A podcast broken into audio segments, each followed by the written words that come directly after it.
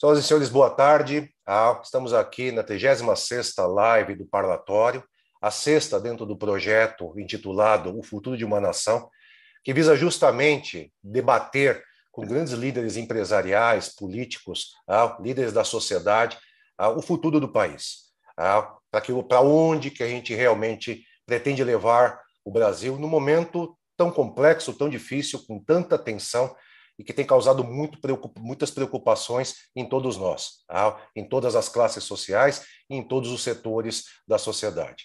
E hoje estamos, estamos aqui com o Ciro Gomes, um dos grandes políticos brasileiros, tá? Uma, um político que já ocupou diversas posições de destaques, tá? tanto assim, no seu estado, no Ceará, onde já foi prefeito, onde já foi governador, já foi deputado estadual, deputado federal, inclusive também em nível a, a, nacional, ocupando posições como deputado federal e ministro em vários governos. Um líder a, que tem sido muito ativo, muito vocal em relação aos seus posicionamentos perante o Brasil e que hoje nos brinda aqui, nos honra para que possa, ao longo dessas duas horas, mais ou menos, não só se posicionar em relação ao que ele está vendo, se posicionar em relação ao futuro do país, mas também debater com ah, vários daqui participantes em relação a esse tema. Né? Antes de passar a palavra para o Ciro, algumas ah, informações de ordem. Ah, todos os microfones estão silenciados. Eu vou estar junto com o Ernesto Bernardes aqui, moderando esse painel, mas também, vamos assim, com o apoio de outros membros e curadores da, da, da do próprio parlatório, Walter Chinomata, o Anderson Furlan, o Luiz Fernando e também o Milton Isidro, para que a gente possa realmente ter um evento de muita qualidade. Os microfones estão silenciados, ah, ah, mas serão abertos da hora que a, que a pessoa, com, quando for feita a pergunta diretamente para o Ciro. Peço também se todos puderem manter as suas câmeras ligadas, muito melhor, muito mais fácil, muito mais agradável a gente poder fazer esse debate olhando um para o rosto do outro. Então, ah, sem mais delongas, ah, com vocês, conosco, conosco, Ciro Gomes. Ciro, Ciro, um prazer enorme. A palavra é sua. Muito obrigado, Mário. Um forte abraço a você. Na sua pessoa, eu cumprimento, muito agradecido e honrado pelo privilégio de estar no parlatório, conversando com gente tão qualificada. Eu quero cumprimentar todas as mulheres que estão aí, na pessoa da Emília Buarque, todo mundo vai entender, a minha conterrânea cearense, e, e, e foi uma das pessoas que me deu, que trabalhou para que eu pudesse ter essa oportunidade. Cumprimentar o senador Prisco Bezerra, que também me trouxe esse convite enfim, e cumprimentar todos que são pessoas porque eu tenho grande afeto, respeito e admiração. Deixa eu dizer a vocês, nesse período de 15 minutos que a organização me deu, que eu, lá no Ceará, só uso paletó e gravata para casamento e enterro. Mas hoje, para atender esse convite do parlatório, eu resolvi botar o paletó, porque considero essa reunião da mais, mais grave importância e eu vejo assim, vou fazer essa brincadeira, mas é com muita, com muita, muita, muito pé no chão, muita verdade no que eu estou dizendo. Uma ocasião, pela qualidade de vocês, se me permitirem mencionar assim, não é, é e pela influência, pela importância relativa que tem naquilo que a sociologia mais avançada entende como melhor acepção da palavra elite. Então, eu, eu, eu me sinto aqui como que sou um CEO não é, que vai, vai se apresentar pela primeira vez ao grande conselho de administração dessa grande organização desorganizada e sofrida e amada que é o nosso Brasil. E, e, é com essa, com essa importância que eu atribuo à nossa conversa. Eu queria, os primeiros três minutos, fazer uma, um pedido, um apelo. É? Eu, eu, eu sou uma pessoa que estou na estrada há muitos anos. O, o, o, o Mário apresentou a minha, minha biografia, mas ela já inteira 40 anos e eu não faço da política meio de vida. Eu, eu tenho uma, uma inclinação para a academia, eu falo compulsivamente, escrevo, é, tenho muita transparência nas minhas coisas, então eu tenho uma parte da minha vida que é, que é basicamente a de um acadêmico inquieto, muito indignado com as coisas do Brasil, as contradições, e nisso, quando eu entro para a política e não cumpro nessa outra vida de acadêmico, enfim, os ritos, os códigos, as cordialidades, enfim, eu sou uma pessoa que é vista por muita gente não é como uma pessoa que não merece ser confiável, que não merece confiança por algum atributo de personalidade, meu temperamento, coisas que tal. Eu queria lhes pedir é, que, por favor, se alguém não quer me ouvir, se alguém não processar minhas ideias por essa antipatia, que, por favor, usem essa ocasião para me dar a oportunidade de eu refletir também sobre isso. Eu já fui deputado estadual com 25 anos de idade. Era 1,46. Eram 45 deputados de situação eu era de oposição. E é preciso entender essa minha origem. Depois eu estou na, no, no segundo mandato de deputado estadual, eu estou no centro de uma revolução que aconteceu no Ceará, liderada por um extraordinário brasileiro a quem o Brasil não deu a oportunidade que merecia e nossa história seria diferente, que é o ex-governador Tasso Gereissati, com quem eu trabalhei, fui líder do seu governo na Assembleia, e era um governo de rupturas tremendas, graves, enfim, eu também aí tive que treinar é, a minha palavra para ser para compensar com, com, com, com, argumentos e com agressividade muitas vezes a falta de, de, base de base social. Nós ficamos ali com oito deputados em 46 a partir das mudanças que o Tasso impôs e tudo isso vai deixando na minha vida. Eu fui prefeito de Fortaleza, não tinha, não tinha inteirado 30 anos de idade. Recebi a cidade com três administrações que me antecederam, devendo três meses de funcionário atrasado, e nunca houvera a cidade de Fortaleza, que é a quinta cidade brasileira, às vezes as pessoas colocam também por preconceito, Fortaleza é muito distante, né? mas Fortaleza é a quinta cidade brasileira. E eu, em três meses, paguei os três meses do meu, do meu governo e os três meses atrasados que tinham desafiado e desmoralizado três administradores que me antecederam. Fiz o maior ajuste fiscal entre as capitais na data, é, de maneira a, poder permitir isso, e, evidentemente, nunca mais ouvi o Fortaleza falar de desequilíbrio fiscal. Depois eu fui governador do Ceará, e na cidade onde eu fui prefeito, que é uma cidade irredenta, uma cidade muito politizada, meus cavalheiros apresentando o meu currículo, eu ganhei todas as urnas da cidade, em todas. É? E em algumas delas, em quatro delas, 100% dos votos já era voto eletrônico auditável. Não é? Eu não tenho uma televisão, não tenho um rádio, não tenho uma empresa, não sou sócio de nada, sou um republicano, uma pessoa que escolheu a vida pública por vocação. Dali, por causa dessas coisas, o governador do Estado, deixa eu continuar me apresentando brevemente, governador do Estado, entre outras coisas, eu comprei a dívida imobiliária do Ceará, que venceria dali 15 a 20 anos, comprei 100% dela para proteger o Ceará das oscilações de juros que quebraram a Federação Brasileira e a mantém quebrada até hoje.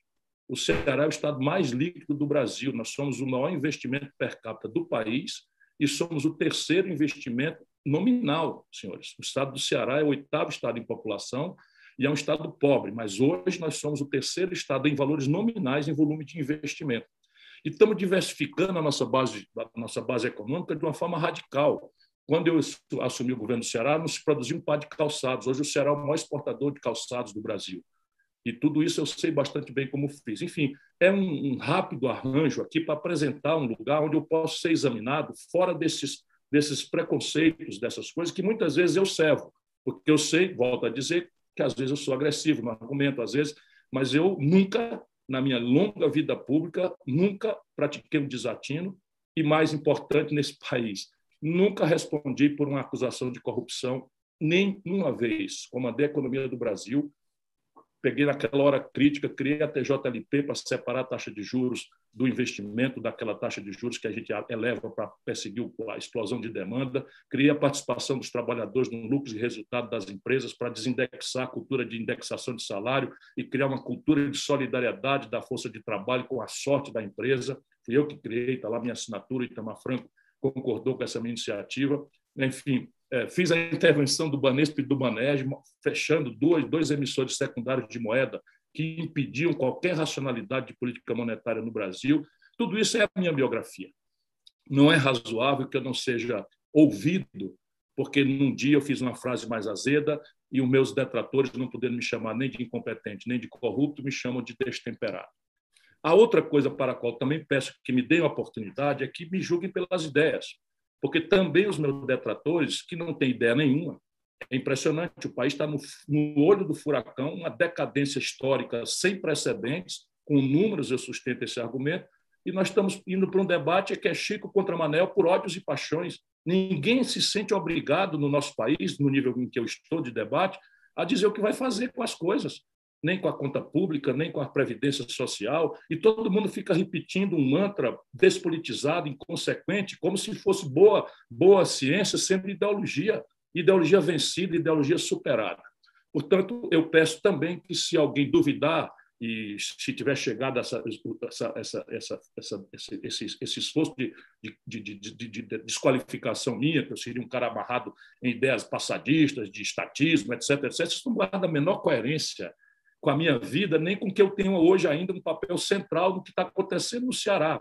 E eu peço-lhes desculpa, porque eu vou citar o Ceará algumas vezes para ter para cada um dos senhores e senhoras ter uma oportunidade de checar aquilo que no discurso político muitas vezes é retórica. Qualquer pessoa pode decorar um discursinho simpático, tanto mais guiado por marqueteiros, e tentar falar. Eu gostaria muito de falar o que os senhores gostariam de ouvir e ser muito simpático, mas não acho, francamente, que isso acrescente ao grave momento em que nós estamos desafiados a colocar nossas certezas, todos nós, um pouquinho de lado e nos ouvirmos reciprocamente para processar os números, processar os conceitos, sabe, abalar nossas convicções para tentarmos criar um ambiente, e esse é o grande papel de uma entidade como o Parlatório, que reúne gente tão importante da vida brasileira, que é impor, através da sociedade civil, do seu estamento empresarial, intelectual, aos políticos todos um método.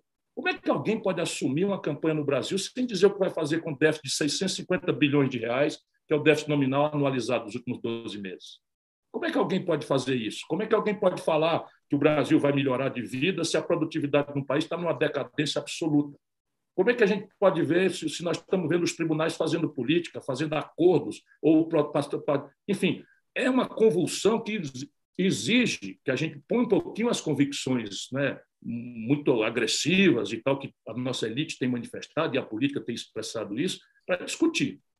Bom, isto dito, vamos ao, ao, ao telegráfico resumo do que eu ando pensando.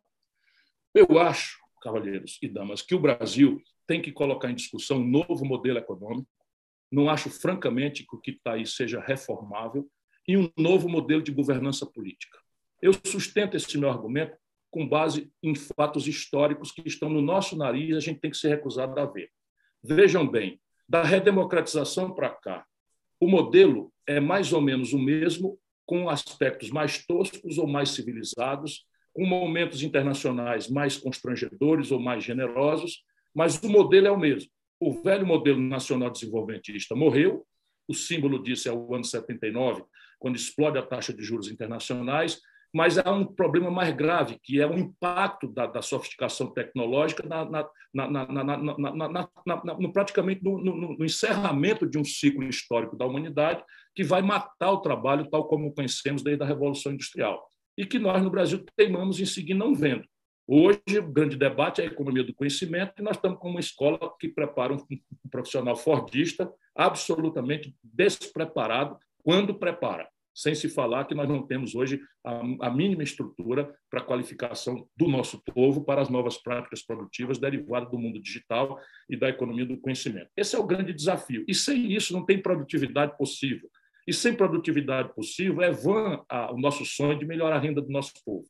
Mas isto dito, vamos lá, o modelo com momentos toscos e de constrangimento internacional mais ou menos central, e isso é relevante a gente entender para hoje, levou Collor ao impeachment, levou o PSDB do Fernando Henrique a nunca mais ganhar uma eleição nacional. Reparem isso, nunca mais o PSDB ganhou uma eleição no Brasil, e ainda foi o que terminou melhor, mas saiu pela porta dos fundos. O Lula foi bater na cadeia, a Dilma foi a, a tragédia social, econômica, política que nós assistimos, não é? foi impedida. O Michel Temer sai pela porta dos fundos porque não tinha condição popular de disputar uma reeleição e o, e o, e o Bolsonaro está se desastrando e desastrando o país. Não é possível que a gente imagine que, com retóricas tão distintas, com carga simbólica, cores de bandeira, símbolos tão diferentes, tenha esse resultado tão repetido, sem exceção. Alguém poderia imaginar que o primeiro momento do Lula seria uma exceção? Não é. Esse primeiro momento do Lula foi exatamente o primeiro momento do Fernando Henrique. Eu estava lá, eu ajudei a fazer o real, fui ministro da Fazenda. Quando nós subtraímos o, imposto inflacionário, nós incrementamos em 24 horas a renda do povo e o Fernando Henrique viu a maravilha que era você manipular a taxa de câmbio para fins de estimular um consumo popular que é felicitante em Deus os governantes, mas destrói o balanço de pagamentos do país e, cronicamente, destrói a competitividade sistêmica da economia no ataque, na exportação e na defesa na, na, na, perfuração do mercado brasileiro, por uma taxa de câmbio que também é mantida por uma taxa de juro absolutamente insustentável. A taxa de juros brasileira, consistentemente, com intensidades variadas, tem se posto acima da rentabilidade média dos negócios. Isso não é um acidente, isso nós, nós urdimos fazer isso com o plano real, porque para nós é uma etapa transitória. Pois bem, e o modelo de governança política é o mesmo, senhores. É a ideia que o Fernando Henrique coloca, ele é muito inteligente, muito brilhante, ele coloca uma frase grandiloquente, que é um presidencialismo de coalizão, em que, na verdade, a corrupção, a fisiologia, o clientelismo, a apropriação patrimonialista do orçamento, desfuncionalizando qualquer percepção estratégica de onde o pouco investimento público deveria ser concentrado. E a agenda não é de reforma, a agenda é de renitência no poder, de tentativa de acertar-se com os corruptos e bandidos para que não haja apuração nas CPIs, como de novo está acontecendo. É, não é elegante no ambiente dos senhores, mas caricatamente me permitam e me perdoem mais uma vez. Por isso que às vezes falam que é um, um problema de temperamento. Mas o, o, Ricardo Barros, atual líder do governo, do Bolsonaro, foi, foi ministro da, da, da Saúde do Michel Temer, foi vice-líder da Dilma, foi vice-líder do, do, do Lula e foi líder do Fernando Henrique Cardoso. Se isso não fosse sintomático de que uma coisa tem uma coisa organicamente errada na governança política do país, também nós não estaremos alcançando o caminho. E aí, nos dois minutos que me restam, eu cumprirei com todo o prazer e disciplina é, para essa primeira provocação. Nós, no Brasil, precisamos compreender o Brasil como ele é.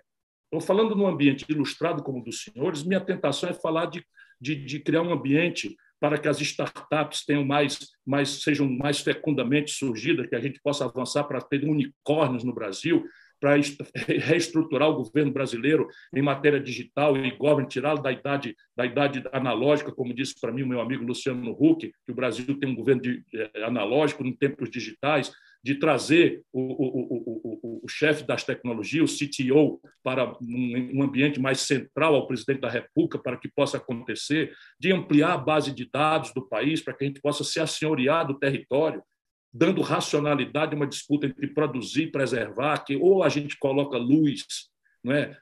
Ferramentas de planejamento, um censo geográfico que pondere nossas riquezas, que seja a base lúcida para um zoneamento econômico e ecológico, ou seja, essa é a agenda do futuro que o mundo pede para quem está com a cabeça no futuro, como a minha, acreditem, tem. Mas o Brasil profundo tem 10 milhões de, de, famílias sem saneamento básico, 16 milhões de famílias sem um teto decente para morar, 30 milhões de famílias moram em, em, em, condição precária, sem o papel, a titulação, que é a fundação básica da cidadania. Nós temos um problema sério de, de precarização do mundo do trabalho. Nós temos um problema dramático, dramático mesmo, de educação. A disruptura que o mundo está nos impondo impõe para o Brasil agora um desafio mortal. Antes era possível você ter um beabá aí que nos com protecionismo, com, com, com, com, dirigismo estatal, você acabava mascarando, ou você ia ser padre, ou militar, ou bancário, e íamos dando lugar para a classe média se virar e, e ascender socialmente. Hoje, não é mais possível isso. Ou a gente radicaliza uma transformação na educação, ou simplesmente o país vai ser banido do cenário internacional. E termino com a questão do cenário internacional. O Brasil hoje virou um bandido da comunidade estrangeira. Virou por conta de coisas reais e também porque a base da exploração predatória ou hostil a populações tradicionais virou um argumento nobilitante para o neoprotecionismo que vai nos constranger a futuro até no que nos resta de dinâmica, que é o agronegócio. Né? Então, é preciso que a gente tenha clareza: a desindustrialização do Brasil tem que ser interrompida. E, e, e tudo isso faz uma agenda que tem uma agenda do século XIX, reforma agrária, uma agenda do século XX, indústria, e a agenda crítica do século XXI, que é a economia do conhecimento. Ciro, muito obrigado primeiro pela, pela, pela se manter dentro do, do, do tempo, ah, importantíssimo, que é o debate agora vai ser, tenho certeza, muito rico muito bom ouvir palavras ponderadas né, em relação a temas extremamente relevantes para o país. Você tocou aí em temas que preocupam a todos nós e que precisam ser endereçados para que a gente realmente possa colocar o país tá, ou levar o país para realizar o seu potencial de desenvolvimento socioeconômico que ele realmente tem. Tá? Então, agora a gente começa com a, a parte de perguntas e, e, que vão ser feitas diretamente para você. A primeira pergunta vai ser feita pelo Jorge Gerdau. presidente do conselho da Gerdau. Ah, e logo na sequência, ah, depois da pergunta dele, já para que, se, que, que fique preparado, vem o general Santos Cruz. Tá? Então, ah, Ernesto, pode liberar o, o microfone do, do Gerdau, por favor? Pode falar. Bom, em primeiro lugar, é, meus parabéns pelas suas palavras, Ciro, e pela visão estratégica.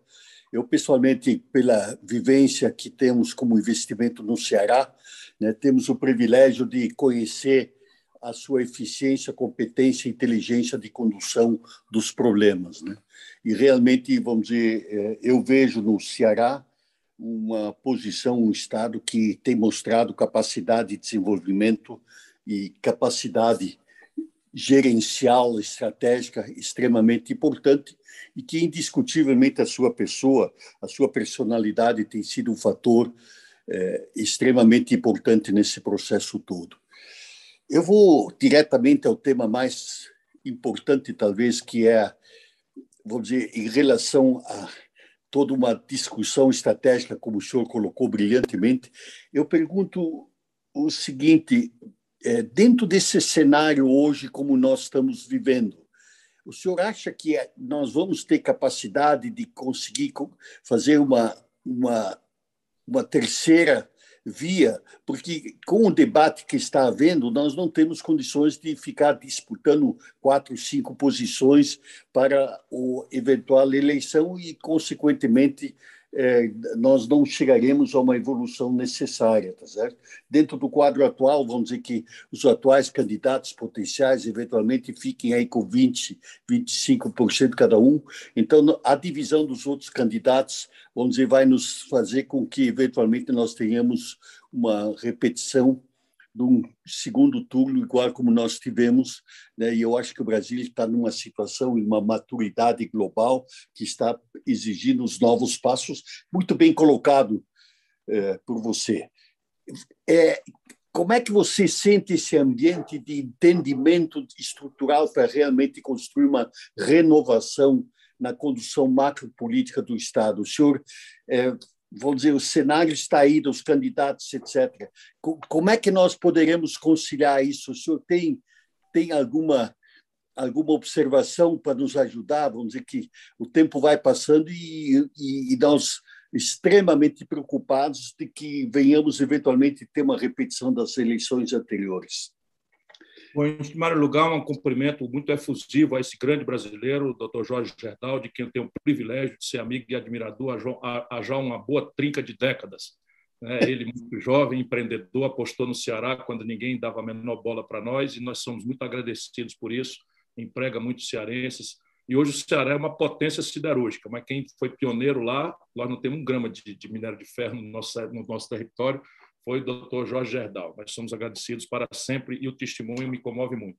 Deixa eu lhe dizer, meu, meu estimado doutor Jorge Gerdau, eh, e a todos, o, que o Brasil está vivendo é uma, é uma peculiaridade muito, muito quase caricata. Deixa eu, deixa eu ver. Na prática, o, quando, quando se introduziu a reeleição no Brasil, é, é de tal disparidade a condição objetiva da disputa que podemos todos entender que a reeleição é um mandato de oito anos com plebiscito de sim ou não no meio é, tal é a, a assimetria na, na, condição da disputa. É uma impertinência trágica para a vida brasileira. Depois podemos elaborar sobre isso, mas é um dado da realidade. Com o Bolsonaro, está acontecendo muito precocemente, pela ancestralidade da, da, falsidade da proposta dele, me perdoe quem pensar diferente, mas o Bolsonaro foi para essa tentação de simplificar. A sociedade brasileira, chocada com a corrupção generalizada e levada ao centro do poder pelo Lula, é? por um lado, e o colapso econômico trágico, sem precedente, de uma economia cair sete pontos percentuais, que é também proeza do Lula, pelos seus prepostos, pela, pela imprudência de ter colocado a Dilma ali, enfim. O povo brasileiro indignou-se, com toda razão, porque havia uma sensação nos oito anos de Lula de emergência, de mudança de classe. São coisas assim, movimentos de 60 milhões de pessoas que emergiram da classe D e E para a classe C, é? elementos de consumo prático, o eletroeletrônico, enfim, e, e, e, milhares de micronegócios explodiram nas periferias do Brasil e tudo isso foi tomado de volta. Então ficou aquela sensação de fraude, de, de, de, de estelionato eleitoral é, que levou a 70% do eleitorado do Sul, onde o seu, a sua origem, mas também de São Paulo, do Rio de Janeiro, de Minas Gerais. Veja, Minas Gerais tinha dado vitória a Dilma contra o Aécio naquela data. E agora deu 70% ao Bolsonaro. E o Bolsonaro não tinha uma obra para apresentar, não tinha uma ideia sequer. Ele, ele apostou no simbólico, que é a negação da corrupção, virou um grande apologista do combate à corrupção, e uma, uma difusa proposta de uma eficiência econômica que ele não dizia o que era, mas simbolizava com grande concordância das, das elites brasileiras que não queriam o Bolsonaro. Todo mundo, eu estava na dinâmica, todo mundo queria o Alckmin, todo mundo aceitava de muito bom grado o, o, o Moreles, as pessoas viram o Amoedo chegando como uma coisa nova, bem interessante. Eu, as pessoas me respeitam, mas não me querem por essas duas premissas que eu falei. Eu sou temperamental ou estatista, não sei o que e tal. Enfim, e deu-se do que deu. Não, não funcionou porque, porque tem um elemento grave na vida brasileira que as nossas elites, no melhor sentido do termo, precisam entender, que é o povo. E, e, as, e, os movimentos populares, as, as, os motivos centrais dos movimentos populares né, da, da, da cabeça das pessoas. Então, veja, o Bolsonaro falhou nessa, nessa fundação da personalidade política dele. Falhou, fracassou, porque a corrupção foi imediatamente trazida de volta no simbólico dos filhos, né, todo mundo está vendo, e a oferta de uma, de uma solução estratégica, racional econômica, apanha um cara, por favor, me perdoem, continuo sendo o mesmo cara sincero e franco, embora é, não possa ser confundido franqueza, respeito à verdade, né, por vocês, pelos senhores, com, com um cavalheirismo mentiroso. O Guedes não conhece o Brasil, eu conheço o Guedes há 30 anos. O Guedes é um bom operador do bastidor do mercado financeiro, mas não entende absolutamente nada do Brasil, ele não compreende as raízes estratégicas do nosso problema, ele não sabe apertar os botões corretos. A retórica do Guedes não, não, não guarda a menor coerência com a vida real, vive anunciando coisas que não se praticam, gerando frustrações, o gás de cozinha vai ser 30 reais, ou a economia está crescendo em V. Ele, ele não pondera nada, ele não raciocina, ele está sempre nessa locubração porque não conhece a vida do Brasil. Desculpe, eu, eu até tenho muita gente ajudando o Guedes, né? Faço lá um trabalho de cooperação, de fazer. O Mauro Benevides Filho, vou esclarecer logo o nome, é um deputado federal, e nós outro dia achando coisa que eu ia usar, como eu conheço bem as finanças públicas, o Brasil tinha 170 bilhões de saldo de fundos setoriais, e estavam vinculados, e eu digo, olha, com a pandemia a gente pode desvincular esses saldos aí, já estão precificados, e fizemos um projeto de lei assinado por mim, por nós, pelo Mauro Benevides Filho, que é meu, meu, meu assessor econômico mais relevante, que é o cara que mais entende de finanças. Podemos, botamos 170 bilhões de reais na mão do Guedes, na crença de que ele ia usar isso para dilatar o, o socorro emergencial. Não, botou no saco sem fundo da dívida, por isso que a dívida pública brasileira não chegou a 95% do PIB, mas é once and for all. Todo mundo vai ver o, o, o, o fiscal agora no fluxo, especialmente com a depressão econômica grave que, vem, que está chegando aí. Cavalheiros, se preparem, em outubro o Brasil começa a girar lama. Dia 15 de outubro o Brasil começa a girar lama. Nós chegaremos no ponto crítico de 10%. Por quê? Porque o governo e o Guedes não tomaram as providências.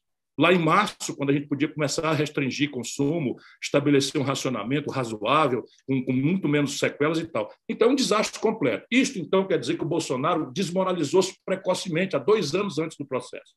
E aí, peculiaridade brasileira: o Supremo Tribunal Federal, cinco anos depois, cinco anos depois, 11 recursos semelhantes com a mesma finalidade depois, entende que o processo do, do, do, do, Lula não devia correr em Curitiba e sim no Distrito Federal, devolvendo as franquias eleitorais do Lula, que tinham sido subtraídas pelo lawfare, é, com que eu penso, lá Márcio Vênia, eu sei que as suas pensam diferente, mas eu sou velho professor de direito, né? e está aí, fato consumado, o Supremo declara o Moro suspeito, e o Lula, que não tem nenhum amor à verdade, se declara inocentado.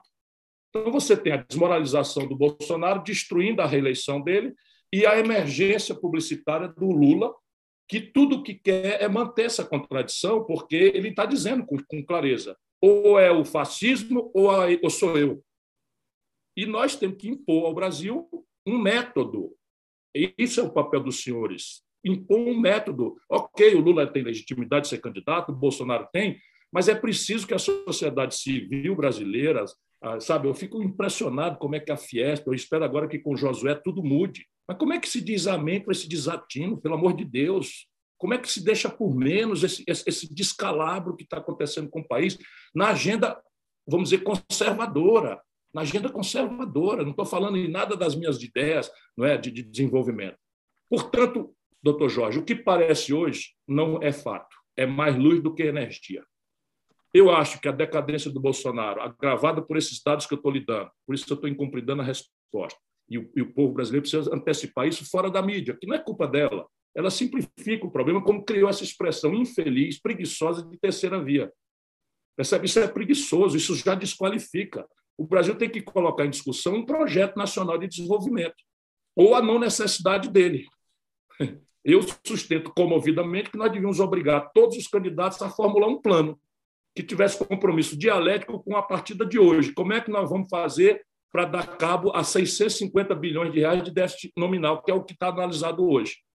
Como é que nós vamos fazer com 15 milhões de desempregados, que vai aumentar de novo? Como é que nós vamos fazer com a, brutal informalização do mercado de trabalho do Brasil, que está fazendo despencar a renda? E, por despencar a renda, está contraindo o mercado doméstico e estabelecendo uma, uma, uma perda de escala para as economias que têm plataforma de partida no mercado doméstico brasileiro. E isso exige uma discussão que não pode ser preto ou branco, porque a flexibilidade do, do, do, das novas práticas produtivas é um imperativo do mundo moderno, mas a proteção da renda do trabalho também é um imperativo do mundo moderno. A Alemanha é, uma, é a economia mais competitiva do mundo e não faz isso aviltando salário, faz isso ganhando produtividade. Nós precisamos introduzir essa questão produtividade, produtividade, ciência, tecnologia, máquina, etc. E, e, e, e, nós vamos entrar num debate sem discutir nada disso, só se a elite permitir.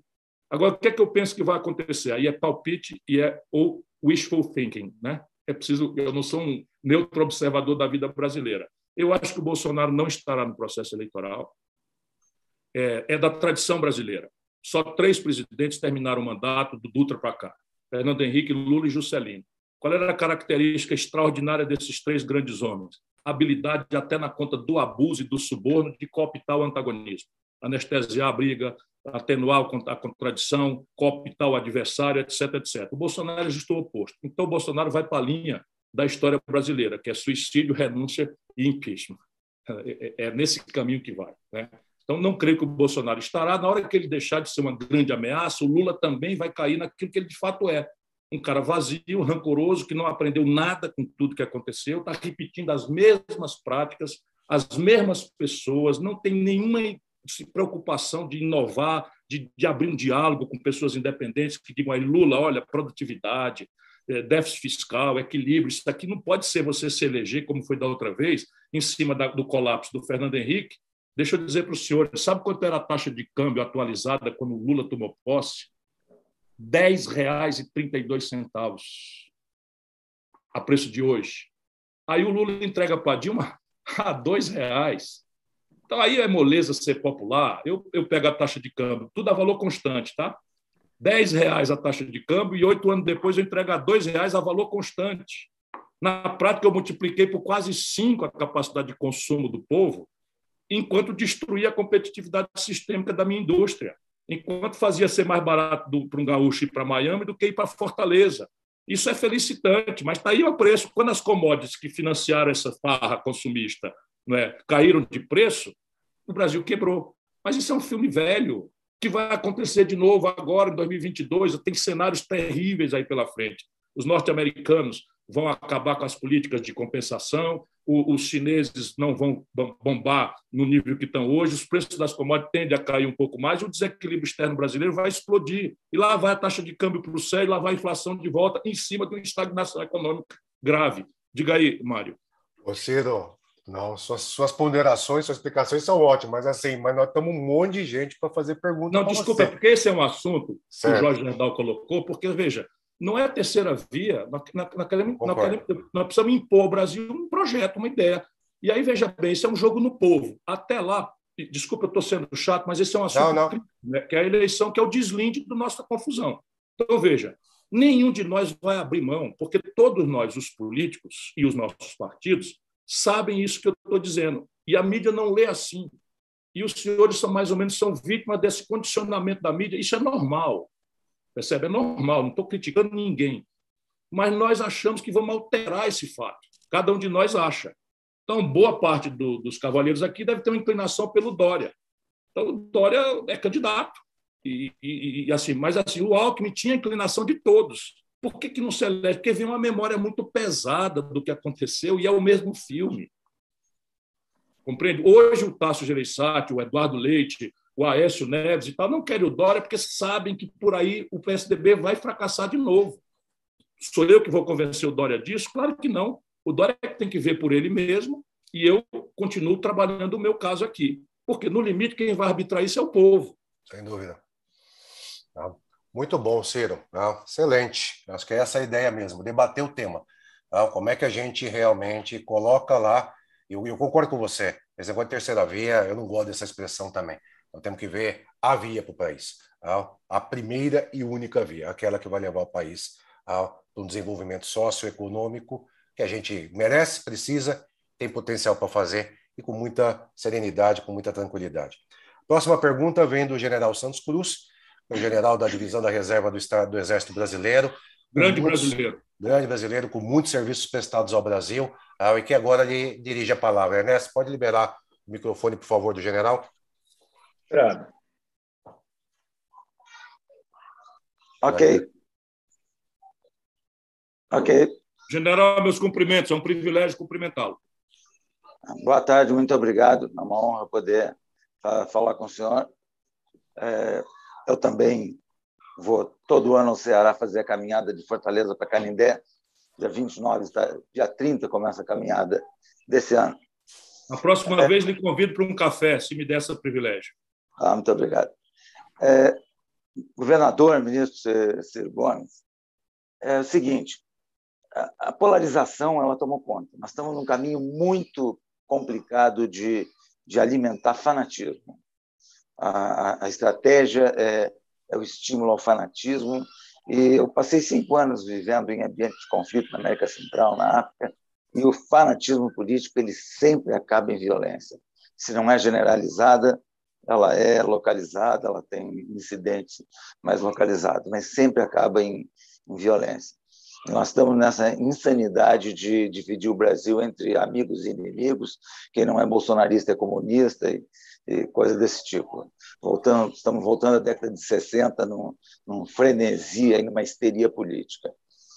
Eu vejo que uh, os dois polos que hoje têm interesse nesse ambiente são o, presidente Bolsonaro e o ex-presidente Lula. Os dois têm interesse em sequestrar a eleição para os dois fazerem uma disputa entre eles e, e, e, os dois acreditam que pode vencer um ou outro. Então, hoje, um é cabo eleitoral do outro. Essa, essa, essa polarização ela, ela não interessa para o país, para país nenhum.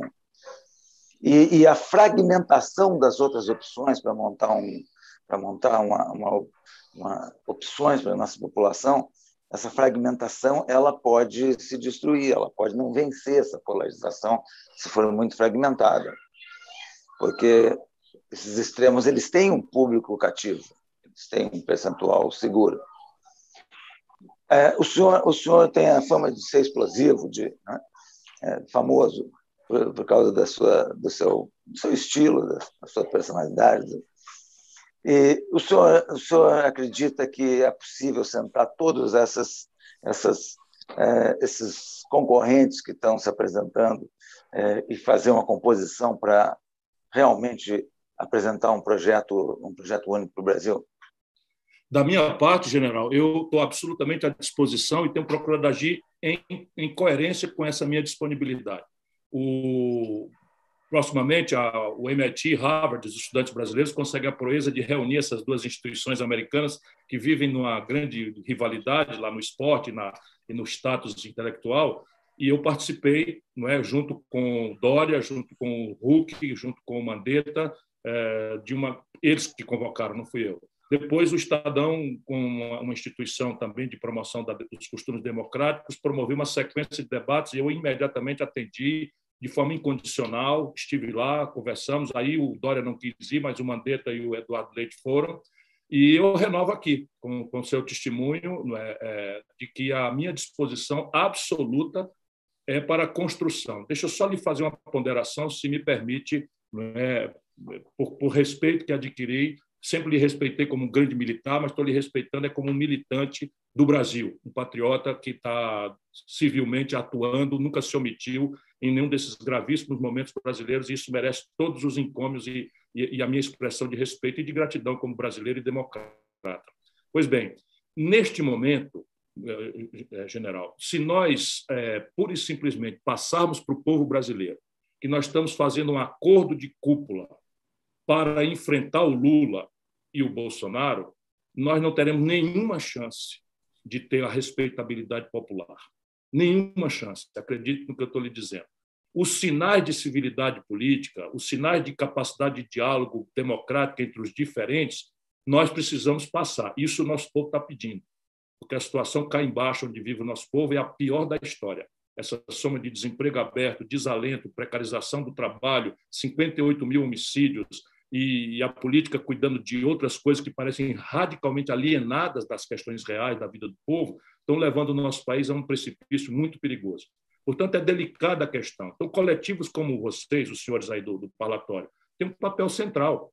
São, são, são expressões, por exemplo, a grande mídia, nesse momento, podia ter um pouco mais de sensibilidade editorial. Não quero confinar a mídia, que é, o, é factual, mas um papel editorial da mídia de constranger todos nós a respostas objetivas sobre os problemas, porque isso nos permitirá falar com o povo e, ao mesmo tempo, ir civilizadamente convivendo com as diferenças.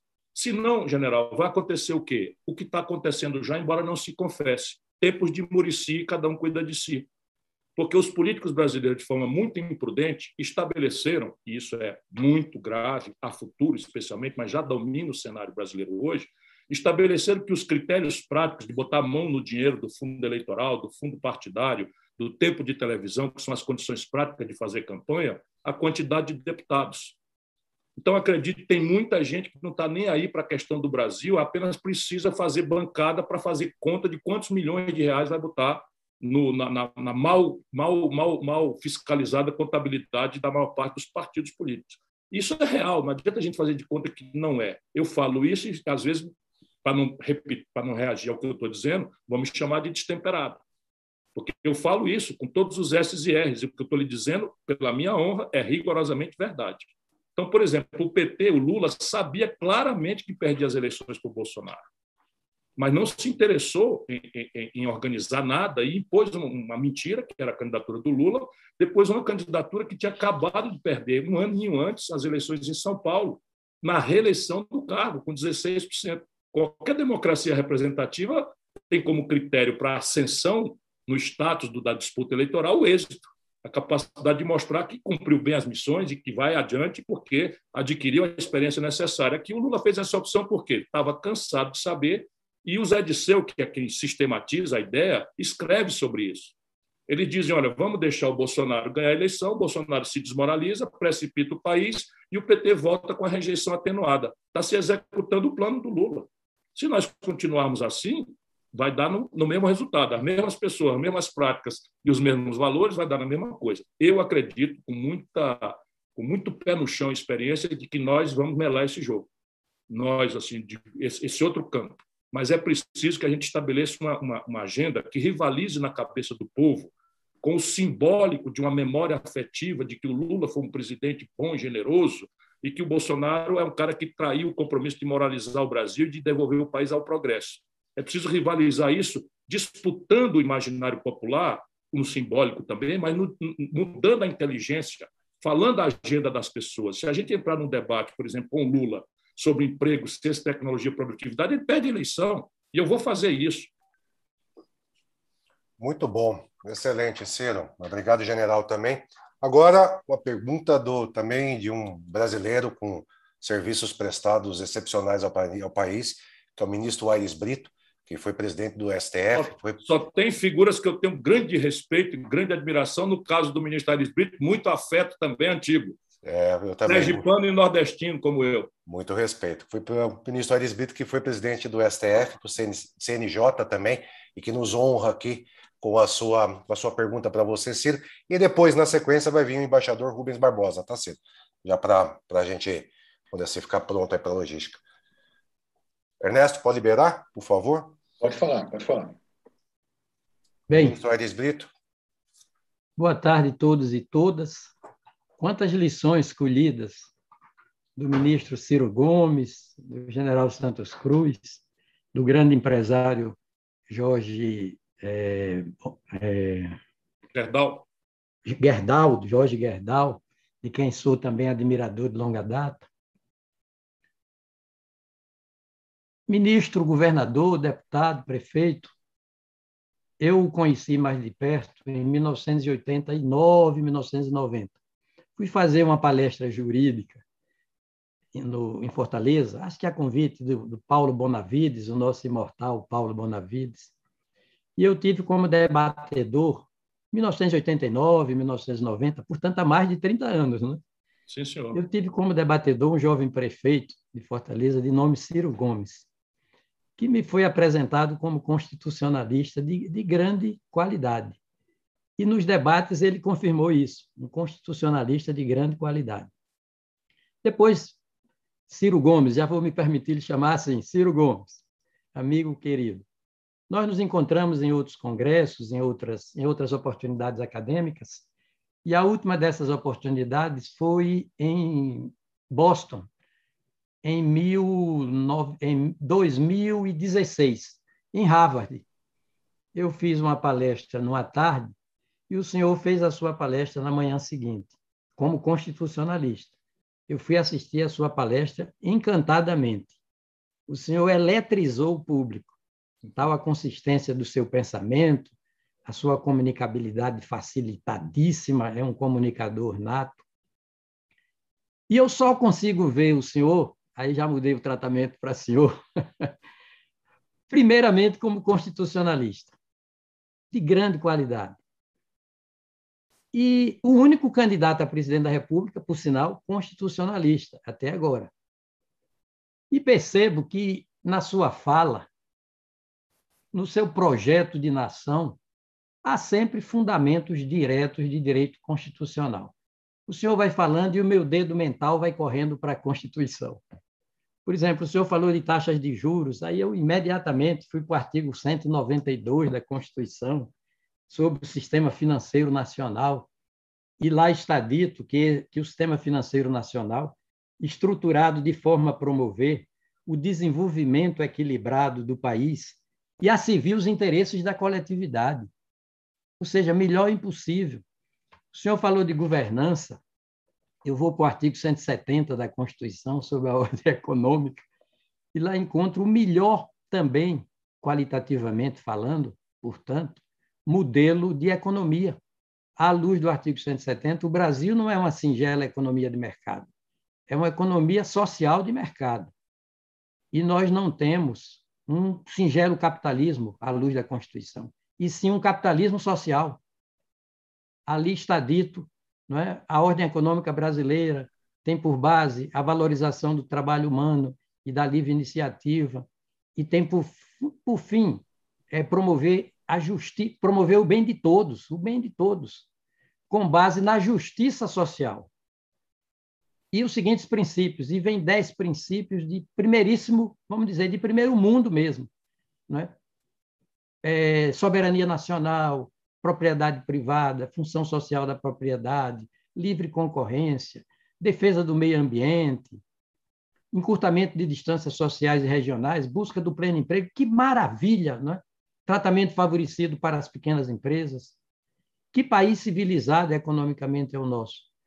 Aí o senhor falou de governabilidade. Ora, o artigo 37 da Constituição diz que tudo começa com a lei em matéria de administração pública, mas não basta aplicar a lei, é preciso aplicá-la por um modo impessoal, é preciso aplicá-la por um modo moral, é preciso aplicá-la por um modo público ou transparente, é preciso, enfim, aplicá-la aplicá por um modo eficiente ou de excelência no plano da qualidade. Como o seu pensamento, ministro, governador, prefeito, deputado, é, deita raízes na Constituição brasileira? Entretanto, vou lhe fazer uma crítica. Por que o senhor não diz isso às expressas? Não diz que o melhor projeto de vida nacional, mais politicamente democrático, mais filosoficamente humanista, mais culturalmente civilizado e, e portanto, primeiro mundista. O melhor projeto nacional de vida está na Constituição. Não vamos falar de terceira via, vamos falar de via única, da Constituição. A saída é pela Constituição, não é da Constituição, é pela Constituição. E não é uma saída para chamar de sua, nem de minha, nem do general Santos Cruz, nem do grande empresário Jorge Gerdau, é para chamar de nossa, porque é impessoal, tão legítima quanto objetiva, está na Constituição as expressas. Todo o seu pensamento constitucionalista Ciro Gomes é matricialmente constitucional. É por isso que o senhor não fica pela rama. Quem é do ramo não fica pela rama. O senhor desce a raiz dos problemas. A meta é a fonte. Então, eu termino parabenizando e dizendo, lhe dando essa sugestão: faça uso dos seus profundos conhecimentos de direito constitucional e nos diga a todos nós brasileiros que essa Constituição, de tão intrinsecamente virtuosa, projeta a melhor imagem do Brasil lá fora. O Brasil não é párea juridicamente, é primeiro mundista juridicamente. Vamos fazer isso, ministro Ciro Gomes e constitucionalista.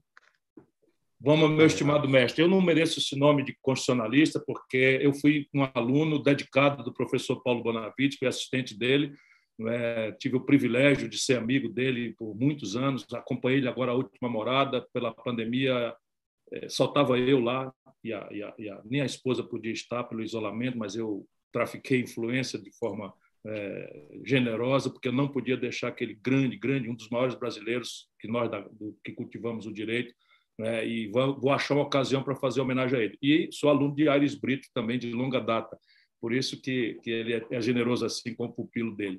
Mas deixa eu aproveitar o extraordinário, a extraordinária ponderação do professor Aires Brito para dizer a todos, do, da forma mais telegráfica, o que o professor Aires Brito está falando é talvez um outro olhar, resumo da tragédia brasileira.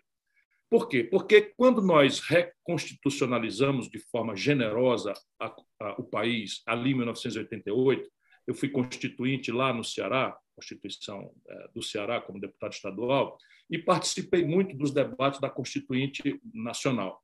É, tive ali muito, muito, participei de muitos debates. Havia ali basicamente duas grandes, duas grandes tarefas. Uma, pela exiguidade, pela premência, pela, pela pela delicadeza da transição que nós aceitamos fazer do regime militar para a democracia, e é preciso sempre pôr em grande relevo tá, quanta falta está fazendo esse estadista Tancredo Neves, que transacionou por ali, desarmando as, as contradições, as resistências, enfim, eu participei de tudo isso, não é? a grandeza do Tancredo. Então havia uma, uma questão clara que era muito nobre, que era refundar entre nós o Estado de Direito Democrático, as liberdades, e nós inovamos, como o professor Aires Brito está dizendo, o ministro Aires Brito, esse grande brasileiro, nós inovamos para a admiração do mundo, porque neste capítulo, a racionalização, nós estávamos ali assessorados pelo que havia de mais avançado no mundo. E o Aires Brito, o professor Aires Brito, era, era um desses consultores que a gente lia a sua obra, etc. etc. Então, está ali um Ministério Público livre da, da, da, ingerência funcional do Executivo, ali está, enfim, um conjunto de valores que nós vamos beber lá na, na doutrina social da Igreja, na Rero Novara, no Concílio Vaticano II, e que foi a fórmula de conciliar não é, as contradições brasileiras que tinham aí da radicalização de 64, hipertrofiada em 68, retentada em 77, que é uma, uma, um conjunto de feridas, de machucados, não é, que a Constituição de 88, de forma generosa, tenta celebrar, recelebrar pacificando entre nós a lógica do pluralismo, das liberdades, das franquias, etc. Porém, sem a nobreza deste temário, que era conjunturalmente o mais relevante, sem nenhuma dúvida, e ao redor do qual o consenso era mais simples de ser estabelecido entre forças políticas as mais heterogêneas, havia ali uma, toda uma premência de refundar as bases da economia política brasileira. Só que, naquele ponto de refundação da ordem democrática a nossa Constituição é, digamos assim, mandatória, mas no plano da economia ela, ela cometeu um certo atentado à aritmética básica. Né? Talvez por essa razão eu com medo da crítica que se fazia à República dos Bacharéis, mas, mas, ela, mas não, é isso, não é isso para nós outros que compreendemos que a Constituição também manda princípios que não são mandatórios, mas que são são guias, luzes, são, são, são, são, são caminhos, né, trilhas que a sociedade deve perseguir, valores que a sociedade, ainda que não os tenha na prática contemporânea, deve guiar como princípio. Então, há uma dimensão da Constituição de 88 generosa, que é principiológica. Nesta Constituição principiológica, nós começamos a sofrer uma espécie de poder constituinte usurpador usando perifericamente o poder constituinte derivado que os reformistas podem ter pelos ritos do Congresso e outras tantas pelo próprio, pelo próprio Supremo Tribunal Federal, data máxima venha, porque, como dizia o velho Rui, é quem tem o direito, o dever de errar por último. Então, eu, eu não tenho nenhum problema de discordar, de não, não, não ter acatamento, de, de não ter admiração, mas compreendo que, uma vez dito pelo Supremo Tribunal Federal que é aqui que as coisas são, aqui que as coisas serão, ponto final senão nós caímos num curto-circuito institucional em que o prevalente é a força e não mais o direito. Então, a crítica é legítima, mas a submissão ao ditado da, da, da, do, do, guardião da Constituição e do vigia último. Mas eu quero mencionar coisas, por exemplo, cláusula de barreira. Nós votamos pelos três quintos, etc., etc., para reduzir o tamanho do, dessa barafunda partidária brasileira, ao qual parte da elite atribui nossas crises políticas, e não é bem verdade, mas assim é, se assim parece. Então, vale a pena, sem ser pelo voto, que a gente estabelecesse um regramento que, afinal de contas, não usurpa do povo o filtro de dizer quais partidos merecem ter é, maior estrutura para o jogo, jogo democrático, parlamentar, representativo, e quais outros, não tendo legitimidade eleitoral, por não cumprir minim, minim, minimíssimos requisitos, não são. As eleições aconteceram em 2006 e o Supremo, depois das eleições, entendeu e acabou, mandou, acabou, mandou, cumpra. Entendeu que, que, que a cláusula de barreira não era pertinente. Inaugurando entre nós brasileiros uma coisa que é de um direito que não é o do nosso costume, positivo. Não é? eu, eu nem admiro a ideia de que o direito deva ser enrijecido em normas difíceis de serem reformadas e tal, porque o direito mais mais legítimo, que a população tem uma intuição que é mais instantânea, como superior de busca de justiça, é o conceito ordinário, ou seja, apanha-se no judiciário aquilo que virou costume, e aquilo é a regra até que os costumes mudem. Mas nosso direito positivo. Mas quando você diz, não, uma emenda à Constituição é inconstitucional, ou pode ser, e de fato pode, não é? porque se colide com princípios essenciais, porque a norma constitucional no Brasil também é, aviltou-se, nós temos coisas absolutamente periféricas ao ordenamento jurídico do país, com status de norma constitucional que anuncia que nós somos uma democracia.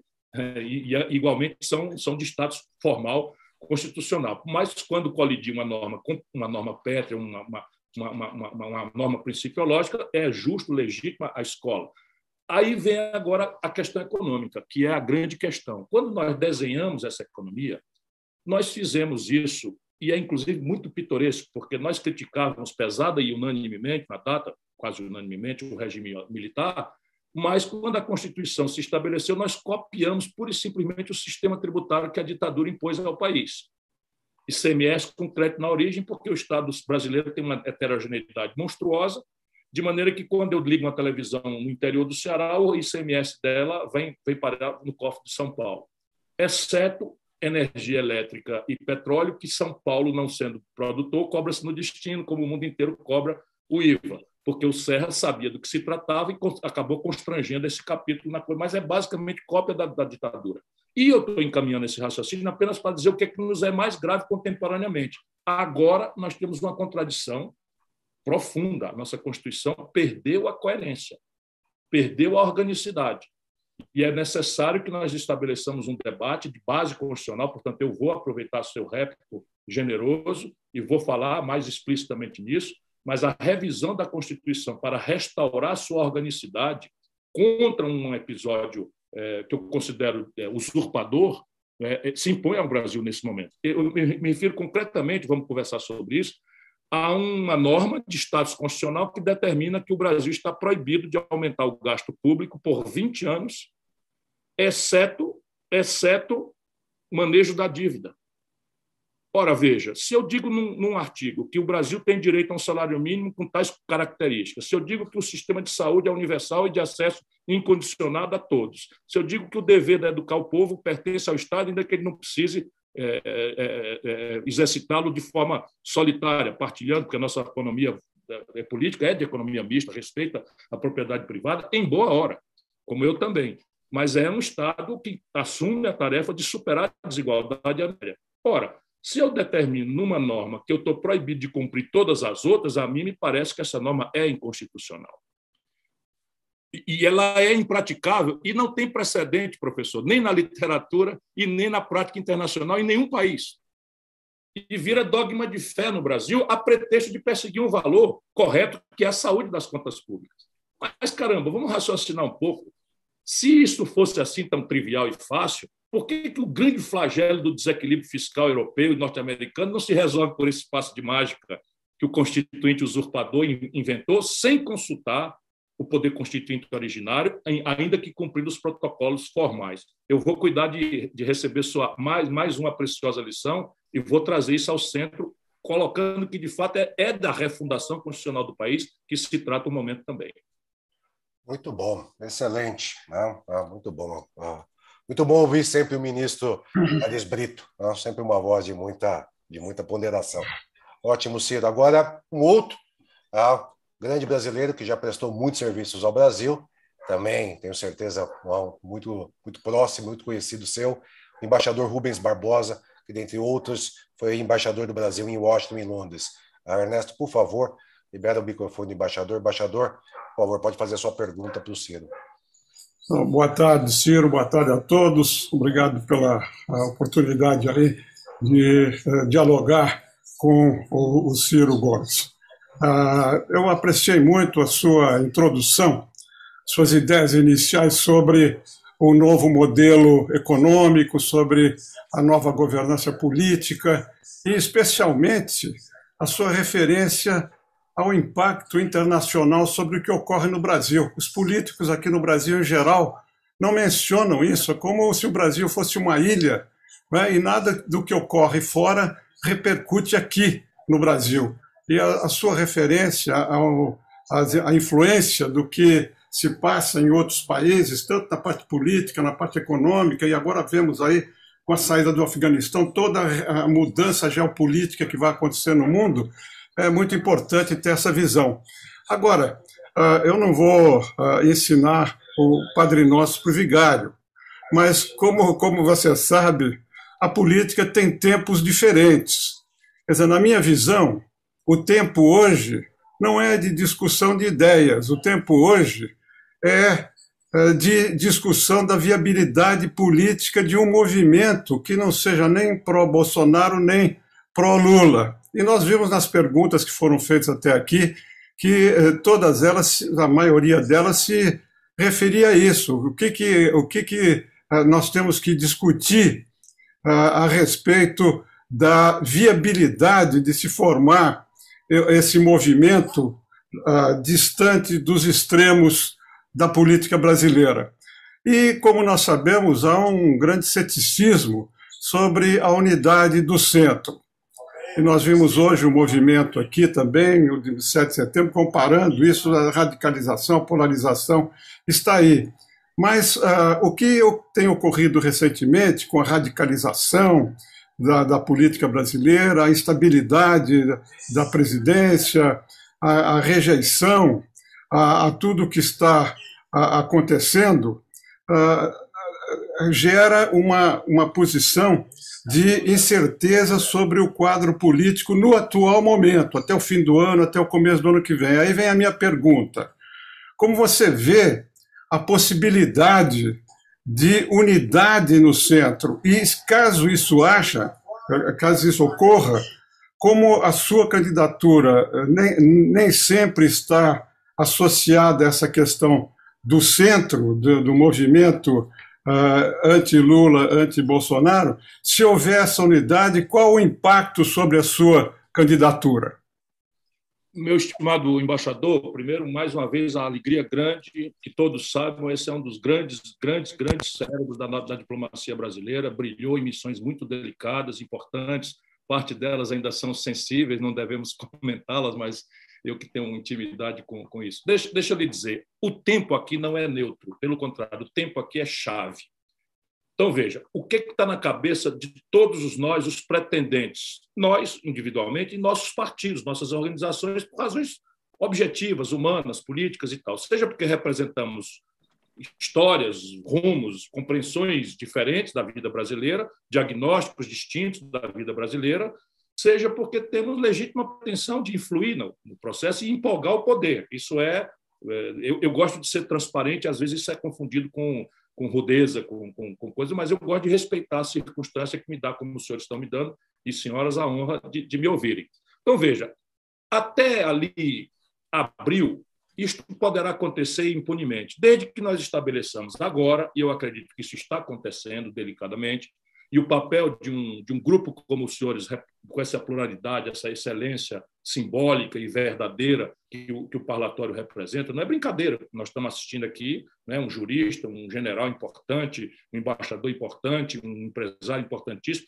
Isso é, é muito forte é muito forte. E, e, e, se esse passo for dado, por exemplo, para fazer um apelo aos editoriais da mídia que reforcem esse constrangimento do bem, de que todos nós nos comportemos à altura do tamanho do problema e da necessidade de, de, de, de termos limites para nossos justos antagonismos, de maneira que no dia seguinte da eleição possamos estabelecer um grande diálogo né, que reconcilie a nação brasileira, e que nos permita dar tratos à bola, porque se pegarmos todos juntos, tarefa é muito dura e difícil. Deixa eu dizer aos senhores, eu nunca na vida temi que o Brasil pudesse virar uma ex-nação como temos hoje. Porque uma nação não é um acampamento onde a gente fala a mesma língua e cada um se vira e tal. Não é isso. A nação é muito mais. E nós, precisamos, nós estamos perdendo a coesão social não é parte da elite econômica do país já desiludiu-se completamente. Eu sei que não é, não é para menos. E, mas tudo que deseja é botar seu patrimônio fora do Brasil e ter o status de uma casa em Miami. Não é? vamos, vamos falar com clareza.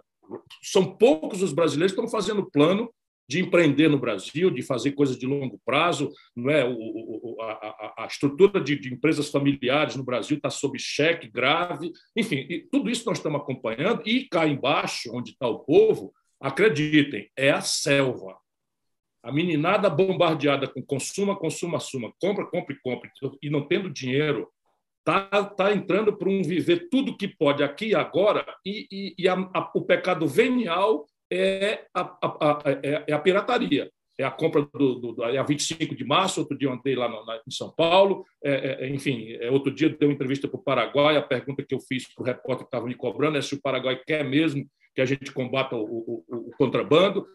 Acredite no que eu estou dizendo, não tem exagero. Eu tenho uma vivência de 40 anos traquejando a vida do povo. Eu nunca vi uma, um esgarçamento do tecido social brasileiro, uma desconfiança da política tão grave quanto eu estou assistindo hoje. E se as pessoas perdem a crença na política, ela é a linguagem da democracia. Então, a democracia vira uma ficção, que de fato é. Entretanto, como é que a gente traduz isso no prato, embaixador? E eu entendo também o senhor como homem prático. Eu, qual é o meu cálculo? O meu cálculo é o seguinte: até abril, cada um se vira. Vai lá no povo, cuidado para, ao se virar, não queimar pontes. Isso eu estou tendo, mas eu definitivamente não quero o Bolsonaro e não quero o Lula. Então, isso aí é uma clareza para mim. Mas eu, eu acho que isso é pouco. Eu acho que é preciso provocar sobre o que eu quero. Eu escrevi um livro, um livro que é coisa que quase ninguém faz. Eu recomendo uma noite de insônia que possam folheá-lo porque aqui tem uma compreensão das causas do problema brasileiro, e eu não pretendo que ela seja o livro, é um apelo ao debate, mas é um debate não sobre a minha personalidade, para alguém é exuberante, como generosamente alguns já fizeram, para outro é de um cara destrambelhado e tal, que eu nunca fui, peço por favor que examine a minha vida. Não é? Mas, enfim, o que é que eu penso então? Vamos lá, até abril, cada um se vira, cada um busca no povo o seu posicionamento. O que é abril?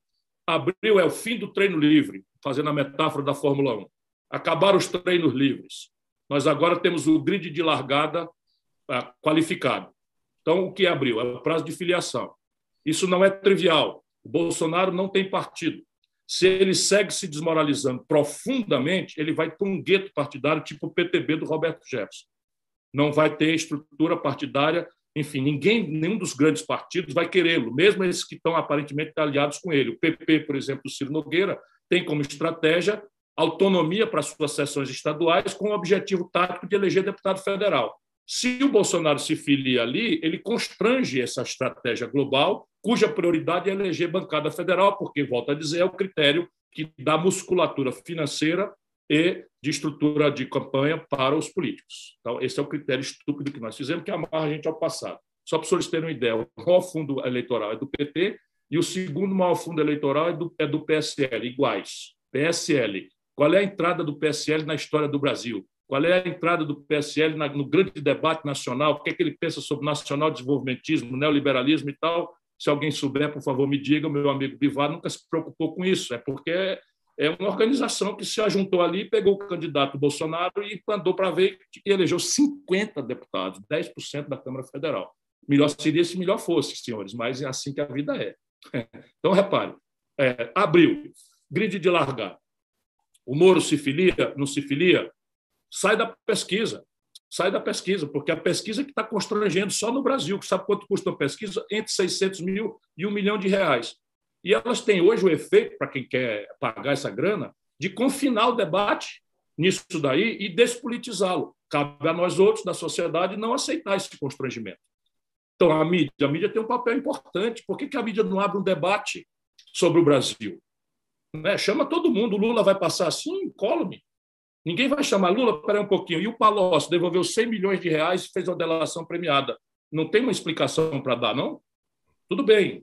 Alguns de nós acham que o Moro trocou os pés pelas mãos no processo e tal. O Supremo deu palavra final, ele é suspeito, hum, quer eu goste ou não, o Supremo determinou, então ele é um juiz suspeito e tal. Mas e daí? E o, e o, e o, e o, e o, o Renan Calheiros e a loteamento da Petrobras? Não aconteceu, não? E o, e o Gedel Vieira Lima, 51 milhões de reais fotografado em malas. Isso não aconteceu, não? Não vai passar. Abril. Então, abril é o, é, é, é, é o, vamos dizer, acabar os treinos livres e é a hora da gente ver, nessa etapa de treinos livres, quais são os carros, continuando na metáfora, que juntaram performance suficiente para o ponto de corte da legitimação do processo que vai começar. Qual é o deadline disso? Julho. Julho do ano que vem. Vejam quanto precoce é você imaginar que o resultado das eleições está dado hoje. Julho do ano que vem é o prazo final para as convenções que vão escolher os partidos e conformar ou não as alianças para aqui, para cá e para lá. Então, entre abril e julho é que é a hora do, da tratativa cada um com a sua legitimidade. Eu só participarei de aliança cujo método do debate, o método de desenho da aliança, desde ontem, seja um projeto para o Brasil, que comece com um diagnóstico claro. Por quê? Porque eu não vou me aliar com viúva do bolsonarismo. Porque o problema do Bolsonaro não é o Bolsonaro. Como eu digo que o problema do Lula não é o Lula. Eu volto a dizer, nós temos um problema estrutural de uma, um modelo econômico que ganhou um consenso irracional e que é responsável por uma década de paralisia. Rubens Barbosa, meu irmão, o Brasil, entre 1900, 2010 e 2020, cresceu zero. Zero. Quer dizer, qualquer país que tenha crescimento zero por uma década, em que seis anos foi, a, foi o PT, dois anos foi o PMDB, dois anos o Bolsonaro, com a retórica completamente distinta, três regimes que no adjetivo se anunciam tão distintos um do outro, produziram uma década. Em 120 anos nunca houve isso. Se a gente não chegar à conclusão de que o modelo morreu, eu estou fora de qualquer acordo. Segundo, eu não vou impor o meu diagnóstico, eu quero apenas ser rebatido para minha inteligência. O que, é que estão pedindo? Uma renúncia pessoal minha? Bota o taço no jogo que a gente pode começar a conversar. Agora, viúva do Bolsonaro, não vou votar, não voto mesmo. A não ser que, arrependido verdadeiramente, aceite debater as causas estratégicas pelos quais um homem como o Bolsonaro está no poder na República Brasileira e o outro modelo de governança política. Nós vamos aceitar a impostura de que o cinismo de uma um, é, presidencialismo de coalizão justifica a roubalheira para a gente ensinar para os nossos jovens que a política é isso mesmo. Eu sou ex-governador, ex-prefeito, saí pela porta da frente com o melhor avaliado do Brasil, nunca concedi nada para corrupção e ladroeira.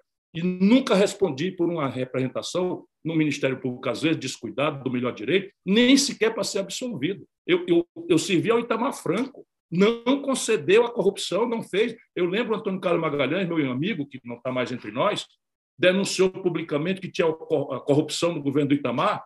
Ele chamou imediatamente o, o, o, o, Antônio Carlos Magalhães, então governador da Bahia, para o seu gabinete, às nove horas da manhã da manhã. Ele foi lá, chegou com um monte de recorde de jornal, e Itamar mandou ele sentar e abriu a porta do, do gabinete e mandou a imprensa entrar. Pois não, senhor governador, onde é que tem corrupção no meu governo?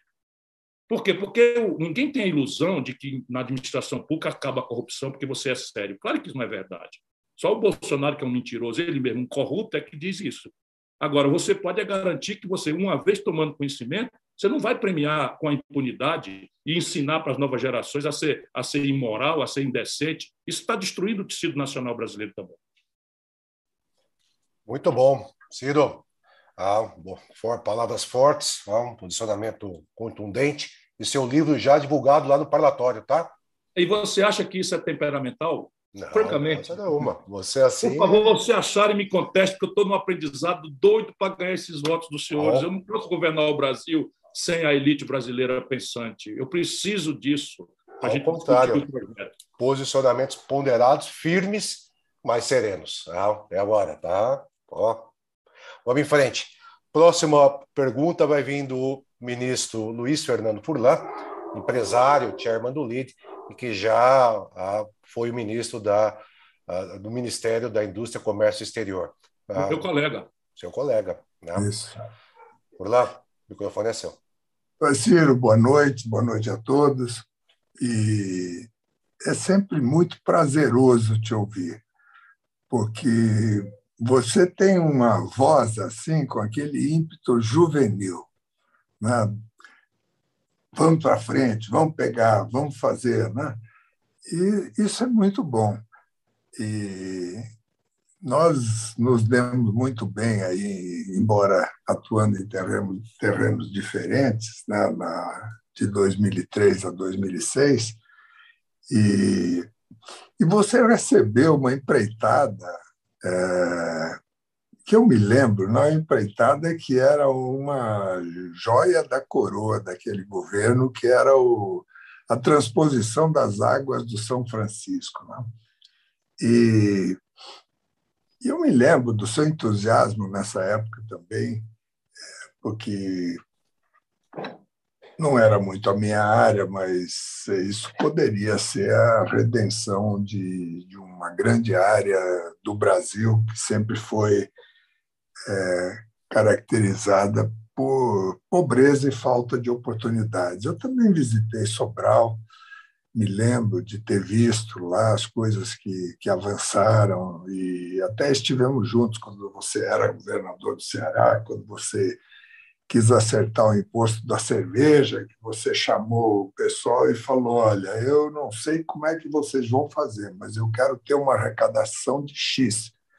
E se vocês não conseguirem, eu vou fazer algumas coisas legais aí para dar um, algum tipo de constrangimento. É, você falou bem do Itamar. Né? O Itamar era uma pessoa né, que tinha uma certa complexidade, mas foi um dos grandes reformadores do Brasil, né? as reformas. E, na verdade, você acabou sendo ministro de três, três governos, que eu me lembro, né? Fernando Henrique, Lula e Itamar também. Né? E, e também passou por uma pancada de partidos, aí acho que está no sétimo, se não me engano eu estou lendo aqui. E, bom, no final das contas, né, nós temos hoje uma polarização que envolve até as famílias. Né? Eu tenho dois irmãos, é, de cinco, tem dois que são pró-Bolsonaro. Então, é, como é que nós vamos desmanchar essa polarização? Porque a polarização serve para os dois lados. Né? Você, numa hipótese de pensar no Brasil, como você colocou, ou como o ministro Aires Brito colocou, de ser um é, pensar é, no povo, na Constituição e tudo, você aceitaria ser vice de, de alguém que pudesse despontar com capacidade de, é, de ter essas forças, de, de, de pegar esse, esse pessoal que murmura, mas não sai às ruas, mas que sofre na pele o que está acontecendo? Não é? Porque, no final das contas, se não houver uma uma junção de desejos de pessoas de bem e que querem mudar o status quo, nós vamos ver de novo a polarização e nós vamos ver os ataques, não vamos ter projetos, não vamos ter nada. E aí eu sou a favor, eu sou contra. Poderia ter um vice, Ciro Gomes? Veja, Furlan, primeiro eu te agradeço, é um prazer em revê-lo. Você está jovem, a vida tem sido generosa com você, né? Eu também é um desportista, sempre foi e em paz com a vida. Deixa, deixa, deixa eu dizer aqui só um reparozinho que também disse a resposta. Eu só fui ministro do Itamar, e veja, o Itamar me chamou, eu era governador do Ceará, tinha resolvido ficar no governo e aceitei um convite para ser visiting escola em Harvard. E todo mundo me dizia, político sem mandato não existe e tal, e eu tinha 36 anos de idade. E resolvi parar, porque eu não quero saber da política como meio de vida. Isso é um princípio de resposta né, para você. Para mim não é. Eu, eu sabe, eu, eu, morava como governador, morava numa casa alugada. E o Ceará tem lá uma residência oficial, tem um palácio e tal. E eu resolvi não ir morar lá. Estou contando isso recentemente, porque eu estou me apresentando para o grande conselho de administração. Resolvi não ir morar lá, sabe? Porque eu não quero me acostumar com favores que a, meu, a minha renda. E está lá na casa, o cara paga, sabe, lagosta, piscina, mordomo e tal. Eu não gosto disso, não quero saber. Sabe, eu implementei nas imoralidades brasileiras o direito a três aposentadorias, ex-deputado, ex-prefeito, ex-governador, fui revogando essa, elas todas e dei exemplo, não recebi nenhuma. E não tenho, não tenho uma propriedade, não tenho nada, pelo contrário, tenho sido de vez em quando achacado porque denuncio corrupção no Brasil e sou condenado por, por, sem defesa e tal, por coisas que eu seguramente posso provar que são verdadeiras e tal, porque eu escolhi essa vida. Então, a minha vida assim, não é de cargo, não é de carreira, não é de coisa nem nada. Fui candidato a presidente do Brasil em 98, porque em 98 eu achava não é que o Fernando Henrique tinha posto em contradição tudo que nós sonhamos juntos. Eu fui fundador do PSDB. Ah, o Ciro mudou de partido, claro que eu mudei. O que, que queria que eu fizesse? Ficasse num partido que prometeu para o povo fazer uma coisa, eu fui lá e fez exatamente o oposto. Porque eu, eu nunca mudei de, de, de, de, de sabe, nunca levei um mandato popular. Eu saí para a rua. Eu só fui ministro do Itamar e do Lula. O Fernando Henrique, honrosamente, me ofereceu o ministério que eu quisesse, por mais de uma ocasião. Eu disse, meu irmão, desculpa, eu não concordo com os rumos que você está dando ao país. Sabe, o real é uma iniciativa séria, mas precária. Você sentou em cima de uma taxa de câmbio que vai matar o Brasil e eu não quero ser cúmplice disso. Felizmente, eu documento tudo isso. Eu tenho livros escritos, tenho artigos publicados. E fui embora, sabe, por ostracismo absoluto ostracismo absoluto. Eu me lembro que houve um show de brasileiros, Tom Jobim era vivo, no, no, no, naquele grande teatro lá dos Estados Unidos, em Nova York, e no, não, Carnaval, não, não, no, no, no grande um show dos brasileiros, e eu fui convidado e depois fui desconvidado, porque o Fernando Henrique estaria presente e não queria me ver. Imaginei eu lá em Nova York, hospedado, tudo bobagem, só que estou explicando que eu estou na vida pública por, por um conjunto de valores. Se esses valores estão guardados, eu fui para a missão que eu cumpri. Você me assistiu com quem entrega, eu me dediquei ao governo do Lula. Eu tinha sido candidato contra ele. Em 2002, eu fui candidato contra o Lula. Compreende? E acabou a eleição, apoiei o Lula no segundo turno e não queria saber. O Lula fez um apelo patético, que o Brasil estava em frangalhos, que eu tinha experiência, que se eu fosse eleito ia querer a ajuda dele. Então eu fui para lá, você viu que eu não tive reserva.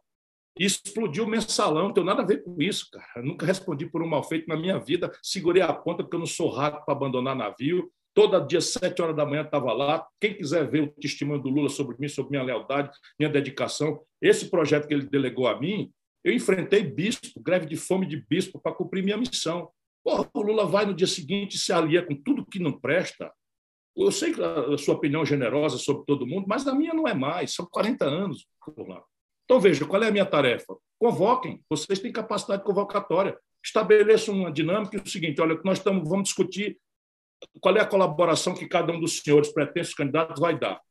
Qual é, a, qual é o critério? Qual é o critério? Eu vou renunciar para quem? Para uma viúva do Bolsonaro? Que quer replicar o mesmo modelo que matou, está matando o Brasil e que não é mais replicável. O nosso debate tem que ser esse: a luz no fim do túnel, ou o olho em terra de cego, é uma resposta para a tragédia social e econômica brasileira, inclusive para as questões estritas que o povo não participa, a questão fiscal. A dívida pública brasileira, Furlan, 26% dela está quase vencendo à vista. Senhores, a dívida pública, nós estamos no quase moeda. A inflação brasileira, eu estou vendo o filme. Sabe, o desequilíbrio estrutural das contas do Brasil com o estrangeiro vão liquidar este país. E você tem outras coisas que o Rubem Barbosa falou, e eu pensei que ele me desse a oportunidade, mas você é um homem do agronegócio. Você está vendo o neoprotecionismo usar desmatamento da Amazônia, mortandade de indígena, de exploração de quilombola, como restrição às importações brasileiras. Os chineses querem descomprimir a tensão com os americanos, fazendo o quê? Dividindo entre os industriais, onde eles querem competir, e dando preferência na encomenda rural. Estão fazendo isso, credenciaram 21 frigoríficos norte-americanos agora. Sabe quem vai perder esse mercado? O Brasil. Neste período de loucuras, diga aí para os seus primos, o Brasil deixou de ser o primeiro parceiro comercial da China, passou a ser a Argentina na América do Sul. Os, os chineses estão ensinando Angola a produzir soja, com terras deles próprios e tal. Tudo isso é uma ameaça estratégica grave e nós vamos fazer uma sucessão presidencial na base do, do apetite, da goela, da ambição pessoal, não vamos debater nada. Para quê? Para eleger um cara que vai se desmoralizar em seis meses? Essa é a minha pergunta. Isto dito, faça uma reunião. Eu vou cumprir o papel que, eu, que a minha consciência me determinar. Premissa: diagnóstico do problema brasileiro e compromisso de solução. Ok. Obrigado, Ciro. Próxima pergunta vem ah, também do ex-ministro ah, Luiz Mandetta. Ah, Ernesto, pode liberar, por favor, o ex-ministro Mandetta, foi ministro da Saúde recentemente. Meu estimado amigo também. Hoje é um amigo que eu ganhei. Bom, boa noite a todos aqui do, do Palatório, boa noite, Ciro. Primeiro, algumas ponderações antes da, da pergunta, que não será uma pergunta, será uma provocação. Eu quero aqui dar o testemunho de que todas as vezes em que eu chamei o Ciro, o Ciro me chamou para posições democráticas, é, não houve questionamento de quem vai estar lá, de quem, como é que vai ser. Qual é o mérito do assunto? O mérito do assunto é esse. Se esse é o mérito, eu vi o Ciro participar. Então, o primeiro testemunho que eu quero dar é nesse sentido de que nunca tive nenhuma nenhuma dificuldade de diálogo, que para mim é a primeira qualidade que a gente vai ter que observar numa corrida eleitoral é capacidade de diálogo. Hoje a gente viu aqui uma manifestação onde, historicamente, aqueles que nunca foram pelo Brasil, mas foram pelos seus umbigos, não compareceram. Né? Compareceram aqueles que entenderam que tanto faz quem está convocando, seja Antônio Maria José, tanto faz se vai ter uma pessoa, vai ter 10 mil ou vai ter 100 mil, o importante é a verdade e o Ciro estava lá. Então, mais uma constatação que eu faço aqui. Eu faço parte desse grupo parlatório há um ano e meio. Eu quase que diariamente vejo aqui as postagens, já participei de várias lives, de, inclusive já tive na mesma condição que você está aqui, e que é uma condição muito prazerosa quando a gente vê tanta gente boa, tanta gente preocupada com o país, como a gente tem aqui no parlatório. A provocação que eu quero fazer a você, Ciro, eu acho que é mais uma provocação ao grupo, mas você é quem vai ter que verbalizar, se vira com a provocação. O Kennedy, uma vez, teve uma frase célebre, que é histórica. Você vai lá no cemitério de Arlington, está escrito: Não quero saber, não me perguntem o que eu posso fazer com a América, mas o que cada um pode fazer. Qual é o que você espera de tanta gente que está aqui nesse parlatório? Gente como passou por aqui, alguns fizeram pergunta, como Furlan, como Gerdau, como é, Aires Brito, enfim, todos que aqui fizeram pergunta, Santos Cruz, é, Rubens Barbosa e tantos outros que estão assistindo, e essa nossa reunião ela é aberta. É, tem muita gente que vai sorver o que aconteceu aqui a posteriori, isso tem desdobramentos, é, chega muito longe. O que, que você espera como é, candidato ou principalmente como presidente do Brasil desse segmento. Bom, é, como é que eles vão entender essa necessidade do Estado ser su, supostamente maior endividado, como você defende? Como é que eles devem se comportar nesse tempo de evasão de cérebros? Como é que eles podem chegar? Eles deveriam estar no palanque, eles deveriam estar na Paulista, eles deveriam propiciar, fortalecer essa democracia, deveriam se expor, Ou você acha que essa posição de sentar aqui e fazer todo o questionário que eu já passei por essa sabatina, está passando, já viu Dória passar, já viu Moro passar, é, é, é, é, a, é, é o caminho. O que, que você espera do povo brasileiro nessa eleição e principalmente desse grupo que está aqui, que é um grupo é, é, extremamente preocupado com contas públicas, com formato de governança nacional? Bom, Mandetta, primeiro deixa eu deixar registrado mais uma vez, com muito prazer, a minha crescente admiração e carinho. Hoje eu posso dizer que ganhei um amigo nessa disputa. Não é? De fato, você foi o pioneiro. Eu vim ali nessa luta é? meio isolado, porque achava que tinha que extremar um pouco aquilo, a crítica ao Bolsonaro, aquilo que eu estava vendo acontecer. O temário central você domina e, e saiu por dignidade, que era a Covid e o jeito de encarar a pandemia e tal, você teve a dignidade de resistir na defesa da ciência, e eu passei, e você pega me liga, vamos defender a democracia? Digo, opa, estou dentro. É, mas quer dar um palpite? Não, redige eu assino. Isso que todos saibam, porque não me enganei. Você é um cara de boa fé, tem espírito público, tem talento, tem vocação. E eu, quando disse outro dia numa live dessas tantas que a gente participa, que você é um adversário, que só homenageá-lo é? porque, na verdade, nós somos temos uma afinidade grande nessa questão que é fundamental na, na nossa arte, que é a política. Estabelecer diálogo nas diferenças. Não nos odiarmos porque pensamos diferente. Então, eu queria fazer essa homenagem, como farei na sua ausência, como tenho feito em todas as ocasiões, porque este é o exemplo que nós precisamos. Ao invés de falar coisas, praticar coisas. Estabelecer um ambiente de, de respeito para discutir as diferenças e a complexidade do problema. O que, que eu espero deste grupo? Eu estou dizendo que eu comprei um paletó novo. Não sei se você já tinha chegado na live. Comprei um paletó novo e eu, lá no Ceará eu só uso paletó para casamento inteiro. Eu botei para esse negócio aqui porque eu queria pedir ao pessoal, pelo amor de Deus, não é? tira esse filtro de que eu sou um cara temperamental, examine a minha biografia, estou me apresentando, eu tenho um currículo, eu, já, eu, tenho, eu tenho ideias claras, e, e eu, eu respeito a inteligência das pessoas, e é isso que eu espero. O que é que eu espero deste grupo e de toda a sociedade civil organizada do Brasil, a quem eu atribuo um papel absolutamente grave e essencial? É que abram mão das suas convicções, não é? Não, não para mudá-las, mas abram mão das suas convicções para entender a necessidade de impor, com a autoridade e a legitimidade que tem, um método para o debate. Então, eu, eu conheço o Furlan, conheço, conversamos muito, viajamos para o estrangeiro. Eu sei o que, é que o Furlan pensa. Nós já discutimos isso muitas vezes. Qual é o problema? O meu afeto por ele não muda em nada. Nós sentamos várias vezes, discutimos se puder ter um copo, é um copo, se não tiver um copo, enfim. Mas o que é que um grupo com a nomeada que vocês têm pode fazer? Primeiro, estabelecer um método. Olha, não pode se eleger nenhum candidato na lambança, no ódio, na simplificação grosseira dos problemas. Nós queremos estar aqui um questionário. Está aqui um questionário que nós achamos que consulta as, grave, as graves questões nacionais e nós abrimos mão da nossa parte PRI em nome da nossa legitimidade de mediar uma grande discussão que estabeleça algum consenso do diagnóstico e estabeleça algum consenso nas pistas para o dia seguinte, porque eu acho que um de nós vai ganhar a eleição. Escreva, escreva o que eu estou ouvindo. Um desses aí, dito preguiçosamente pela mídia, terceira via, deve ganhar as eleições. Eu sou um velho ganhador de eleições, eu só perdi as nacionais e essas mesmo no Ceará, onde me conhecem bem, eu ganhei todas, inclusive a passada. Dependesse do Ceará, o Bolsonaro era terceiro lugar. Eu ganhei no Ceará, o, o, o Haddad tirou o segundo e o Bolsonaro tirou um terceiro lugar é, é, é bastante. É, é, é, um povo. E nós somos 11 partidos. O governador atual é do PT.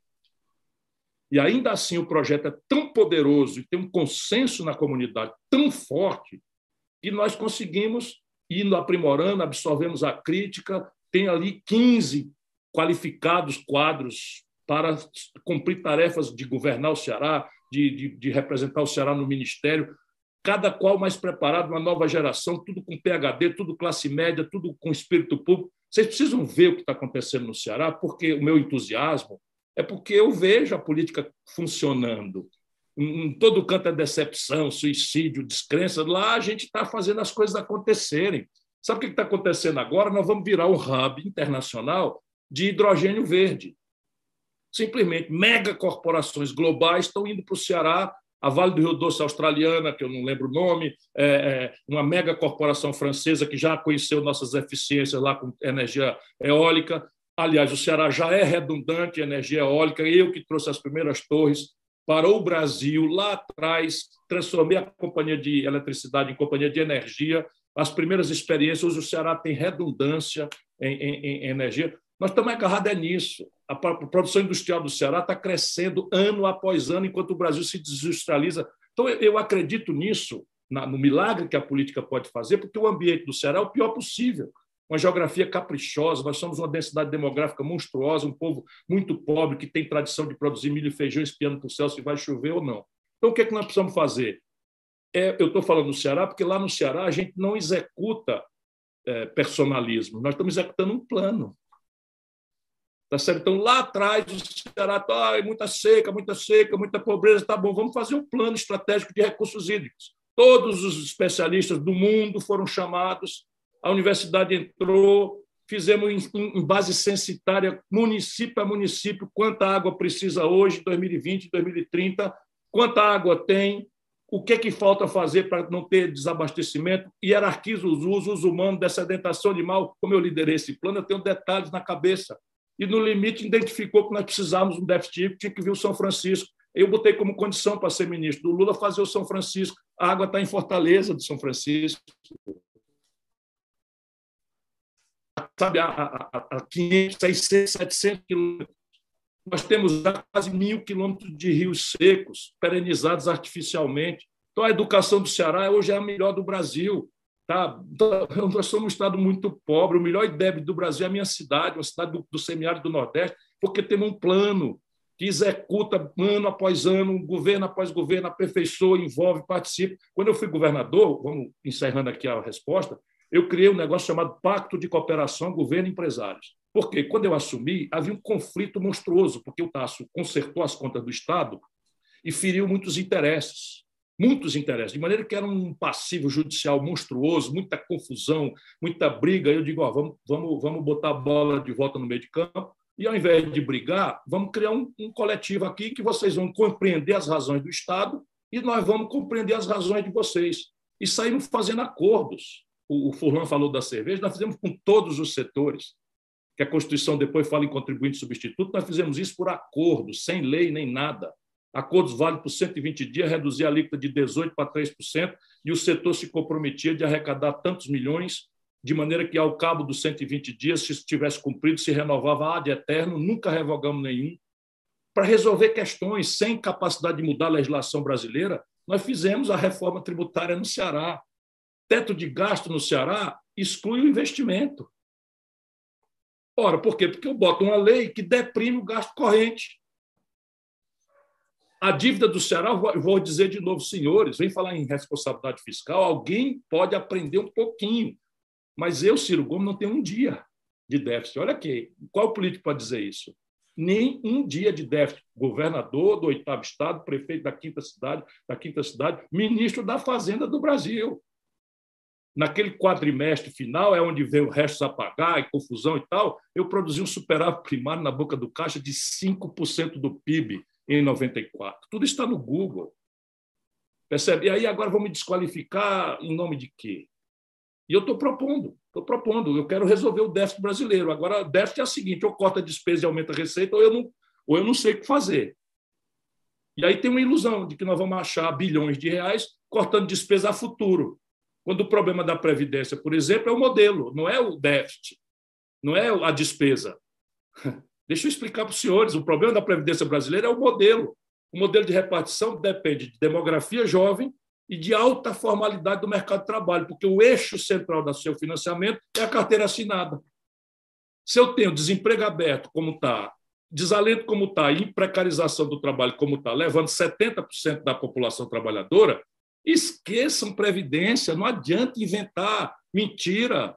O próximo presidente da República vai ter que fazer uma reforma da Previdência. Agora, o regime de repartição só tem no Brasil, na Argentina e na Venezuela. Olha a companhia onde nós estamos. Enquanto todo mundo cai na ilusão, vai todo mundo votar essa perversão e tal, e não mexe no assunto. Ora, o único candidato que apresentou uma proposta, candidato, fui eu. Quem quis ler? Só os meus detratores. Ninguém quer ler. Então, o papel é esse, meu caro Mandetta. O papel é, é, é criar uma mediação e impor que os problemas do país sejam debatidos. O mundo inteiro usa as eleições, não é para chocar personalidades. Você tem esse adjetivo, mas o mundo inteiro choca concepções, ideias, propostas, projetos. Por quê? Deixa eu terminar. Tudo que precisa fazer no Brasil precisa de coesão do povo. Senão você cai nisso que está aí, ó. Um Congresso Nacional que se elege prometendo emprego, saúde, educação, casa, comida, roupa lavada e que vai para lá, se dissocia do povo e fica votando perversões. E hoje o orçamento brasileiro, cavalheiros, é o menor investimento da história, de toda a história do Brasil, investimento público federal, está em menos de 0,4% do PIB. 0,4% do PIB. Só para vocês terem uma ideia, para dar manutenção à infraestrutura decadente do Brasil, portanto, falar em produtividade, competitividade sistêmica, nós precisamos de 2,5% do PIB. A União Federal está investindo 0,4%. E sabe o que é que como esse investimento? Não obedece a nenhum ordenamento. Nada. Estão jogando para cima para quando cair o cabo roubar 40% no orçamento secreto, emenda do relator. Ora, eu estou dizendo tudo isso. Vocês acreditam que eles querem que, que, eu, que eu me eleja? Nenhum deles vai querer que eu me eleja. Mas e os senhores vão deixar isso acontecer impunemente? Ou preferem continuar se relacionando com o poder político na base da, da, do achaque, do suborno, do qual os senhores, por regra, são vítimas? Nenhum é capaz de dizer que um dia eu, eu achaquei. Será que isso é destempero? Percebe? Eu estou eu, eu, eu, pedindo, Bandeta, você que pediu, é que a sociedade civil brasileira exija da sua representação política compostura, sabe? Assumir ideias, dar a cara para bater, porque senão fica desigual o debate ou demagógico. Imagina se um cara com a minha vivência entra aí na demagogia. Entra aí na demagogia. Deixa que eu chuto, vamos botar os dois para fora, é todo mundo ladrão, só eu sou honesto e tal. Vamos lá, onde é que eu vou parar? No dia seguinte eu me elejo e afundo o país. Bom. Ciro, ah, antes de passar para a próxima pergunta, só lembrando que a gente também está transmitindo ao vivo isso pelo YouTube e a gente, contando as reproduções, já está com quase mil, mil conexões, vamos dizer assim, visualizações dentro do YouTube, tá? Então, ah, não é só esse grupo aqui, não. Então, a voz está saindo, está sendo levada para vários lugares. A próxima pergunta vem do, do general Rego Barros, ah, que também prestou muitos serviços ao Brasil inclusive foi porta-voz da presidência da República. Ernesto, pode liberar, por favor, o microfone do general? Não estou te ouvindo, Ernesto. Já liberou? General, pode fazer a sua pergunta. Opa! Opa, muito obrigado, ministro Ciro. Um prazer ter a oportunidade de conversar com o senhor, Meus de poder dialogar e, e aferir a sua capacidade demonstrada ao longo de tantas respostas. Vou fugir um pouco da temática, que está muito vocacionada para a área política, e trazê-la para o ambiente e para o tamanho da cadeira que eu me considero capaz de sentar. Antes, porém, é, ministro, eu gostaria de dizer que eu também fui cinco anos chefe da comunicação social do Exército, fui comandante do Batalhão de Infantaria de Força de Paz no Haiti e fui comandante de é, brigada na Força de Pacificação lá nos complexos do Alemão e da PEN. Então, o cargo de porta-voz foi é, temporário na minha vida. Eu, na verdade, orgulho-me muito mais daquilo que eu fiz como militar em prol do meu exército, em prol do meu país. Assim como imagino que o senhor também o faça. O, o seu nome o honrado lhe antecede. Anos... Deixa, deixa que eu lhe diga, o seu nome honrado lhe antecede. Eu sou uma pessoa que respeito muito, muito. Eu tenho todas as, as condecorações militares brasileiras, tenho essa honra. Todas as condecorações militares, no mais alto grau, eu tenho. Eu fico feliz por isso, porque é um reconhecimento da instituição para com o senhor e para com tudo que o senhor fez ao longo dos 40 anos. Exatamente por causa dessas múltiplas funções, na maioria das vezes exitosas, eu diria naturalmente todas exitosas, o senhor teve a oportunidade de conviver com este tema que eu gostaria de trazer à sua apreciação. Ao longo desse tempo, e por essa convivência, o senhor teve a capacidade de aferir o nosso profissionalismo e o nosso distanciamento do ambiente político, fruto do governo militar. Isso foi um, um processo muito bem conduzido pelos nossos comandantes, quando nós nos, nos pusemos muro adentro, adentro e aumentamos o nosso pluralismo. Naturalmente, agora com o atual não houve um recrudescimento da participação dos militares, isso está na, na imprensa, não há como fugir disso. Eu gostaria de obter do senhor um pensamento, um voo sumário, eu sei pelo tempo, de como o senhor viu esse processo ao longo de 30, 30 e poucos anos da profissionalização do estamento militar, como se vê hoje é, o encaixe desse estamento no ambiente político e qual seria a percepção do senhor para o futuro? Sabendo que o senhor viveu algum tempo nos Estados Unidos, em ambiente acadêmico, eu sempre pauto a minha defesa pelo posicionamento das Forças Armadas no professor Samuel Huntington e na sua icônica obra O Soldado e o Estado. Então, a partir daí, eu, eu me permito avançar essa pergunta ao senhor, ansioso por perceber o seu posicionamento. Muito obrigado. Meu caro general, eu vejo que a estante que, que lhe serve de moldura não, não é uma moldura. O senhor, o, senhor, o senhor gosta de ler, já tinha percebido pelo escorreito português e pela capacidade que sempre revelou de se comunicar com muita, com muita habilidade, além de muita doçura, na melhor acepção que essa palavra possa ter. Olha, eu defendo um projeto nacional de desenvolvimento. E esse projeto nacional de desenvolvimento, ele não existirá sem duas pernas muito sólidas. Uma política exterior uma política exterior em que o Brasil, me permita ser telegráfico nisso, porque eu dou a mesma importância à, conclusão da resposta que o senhor me pede. A, a, política de relações exteriores, nesses tempos sofisticados e difíceis do mundo, deve se guiar por duas ordens de princípios, a depender da minha opinião e das pessoas que me ajudam a pensar o Brasil. Primeiro, devolver ao Brasil uma, um esforço para lutar por uma ordem internacional assentada na paz, no direito e não na violência. Né? Isso já indicia lá a outra pergunta e nós sabemos que o que, o que preside as relações internacionais hoje ainda são interesses e violência. Então é preciso que o Brasil volte a pugnar no ideário do Barão do Rio Branco, solução pacífica dos conflitos, não intervenção em assuntos domésticos alheios, não, é? não autodeterminação dos povos e por uma ordem jurídica, eu volto a repetir, em homenagem ao professor Aires Brito, assentada no direito e não na violência. Tudo isso tem ingenuidades, alguém imagina, mas não é. Isso qualifica a presença de um país como o nosso no cenário internacional, tanto multilateral, quanto nas agências, quanto bilateral ou regionalmente. É muito crítico, o senhor conhece com detalhes, a desconfiança ancestral com que nossos vizinhos da América do Sul né, nos olham. E nós temos todo um esforço que os militares têm cooperado extraordinariamente, talvez mais do que a diplomacia, que às vezes gosta de minimizar a importância histórica dos nossos amigos. Outro dia deu uma entrevista para o Paraguai e percebi que havia ali ainda uma renitência da memória do Solano Lopes e da forma como que o Brasil né, tratou aquele trágico conflito, que é, felizmente a última grande convulsão militar que nós tivemos nos envolver. Então, essa é a primeira ordem de princípios. A segunda ordem de princípios tem mais a ver com o Furlan. O Brasil precisa guiar-se pragmaticamente, buscando no mundo não é, uma, uma, uma preferência comercial para uma agregação de produtos industriais brasileiros, não podemos aceitar passivamente uma divisão internacional do trabalho que nos determine ser provedores de minérios in natura, inclusive petróleo e proteínas sem elaboração. É preciso buscar um regime de preferências comerciais. É preciso buscar um fast track tecnológico e um dos elementos centrais nesse fast track que eu advogo é o complexo industrial militar. Tenho aí uma grande, assim, grande paixão por esse assunto, porque a conquista militar é imediatamente difundível para aplicações civis. Capacete do Gripen, que a Saab nos transferiu, já gera uma microeletrônica no Rio Grande do Sul.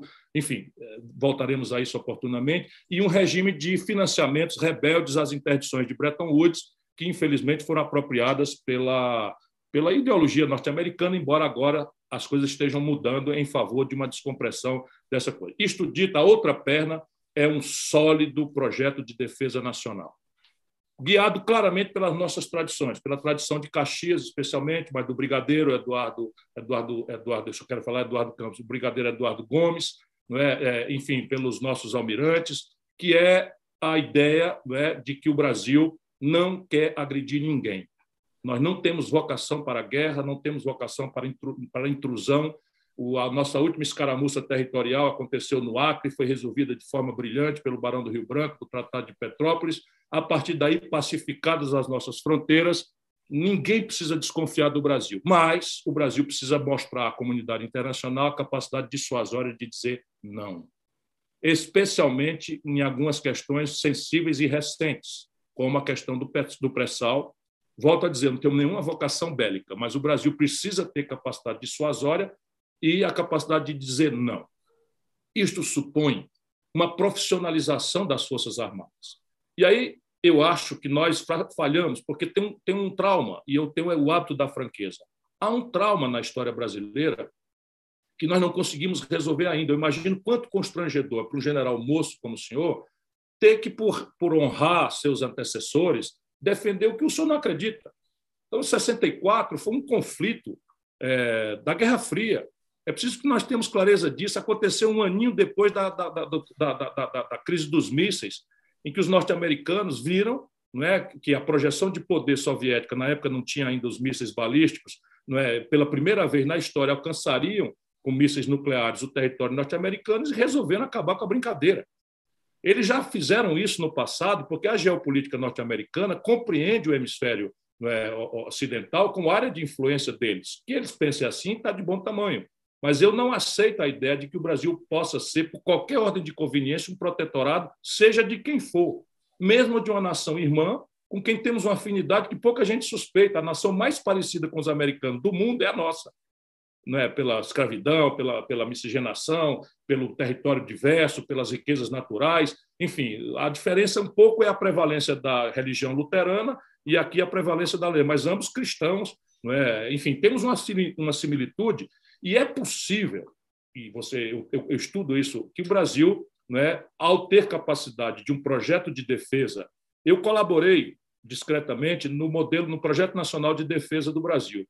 E nesse projeto de defesa, esse, esse conjunto de valores que basicamente os grandes oficiais brasileiros é, produziram e nós fizemos o rebatimento, fica muito claro. Eu acho que tem um problema de formação, é um legado positivista, né, que está na fundação da República, a ideia de que os militares têm uma iminência que no passado foi de grande boa fé, sem nenhuma dúvida, né, de, de uma espécie de poder moderador é preciso acabar com essa ilusão, é? porque ela, ela estabelece um peso impossível de ser carregado pelos militares, que ciclicamente são chamados para resolver a baboseira da corrupção, do descalabro econômico. Da... Isso tem que ser feito pelo poder político.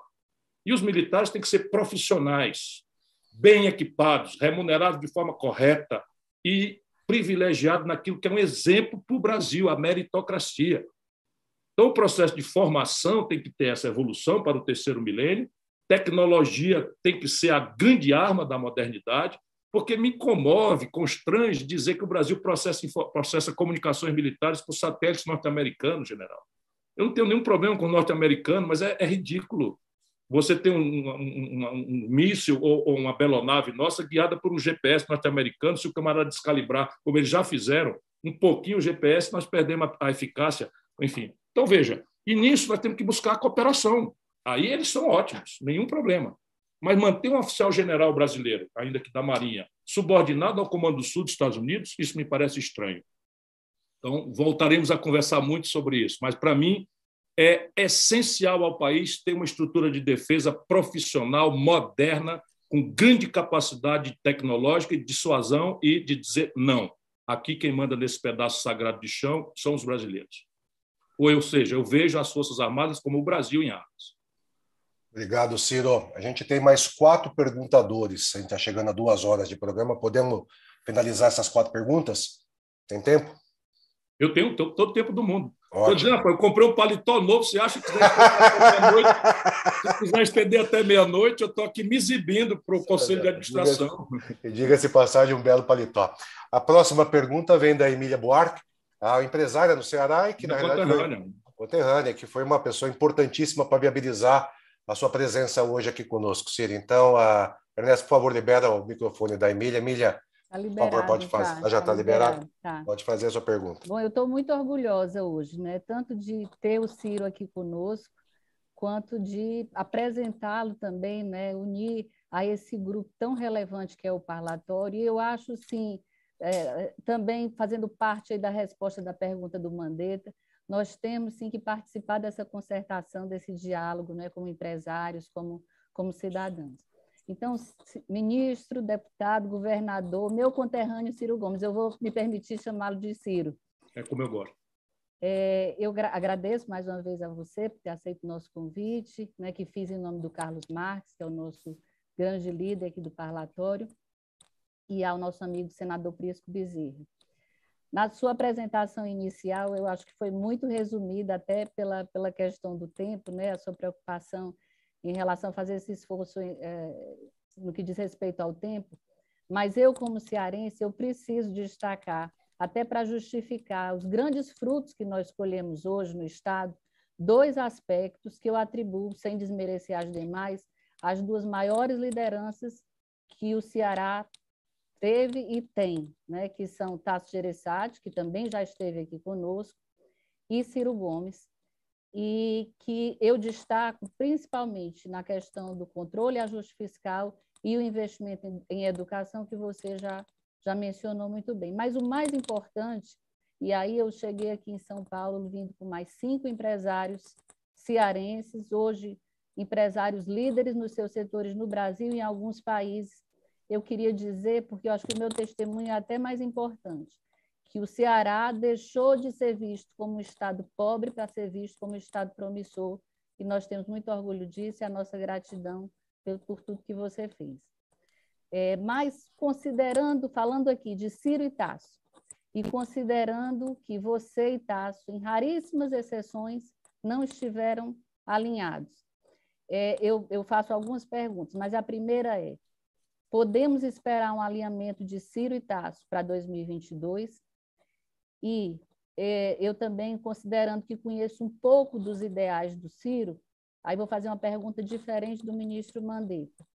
É, eu entendo que nós estamos num processo de restauração do país. Então, qual a contribuição que nós podemos esperar do Ciro Gomes para esse processo de restauração do país? Processo o quê, Emília? Cortou quando você estava terminando. Processo de restauração do país. Assim.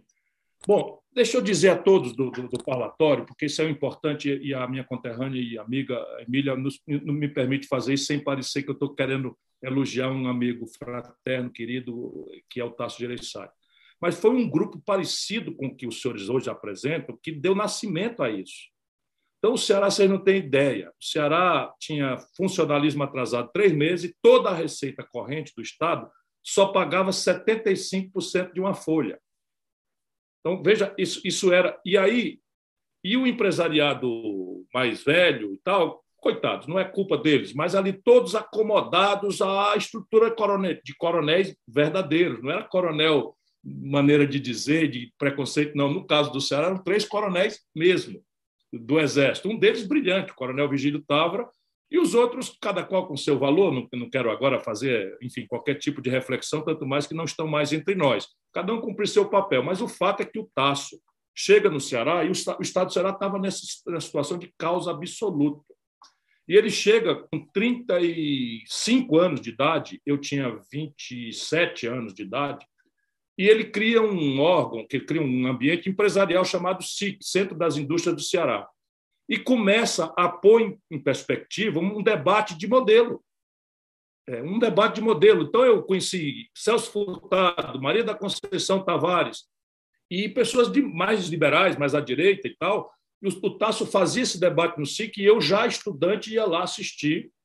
Não é? e, e, e nasceu, então, uma afinidade.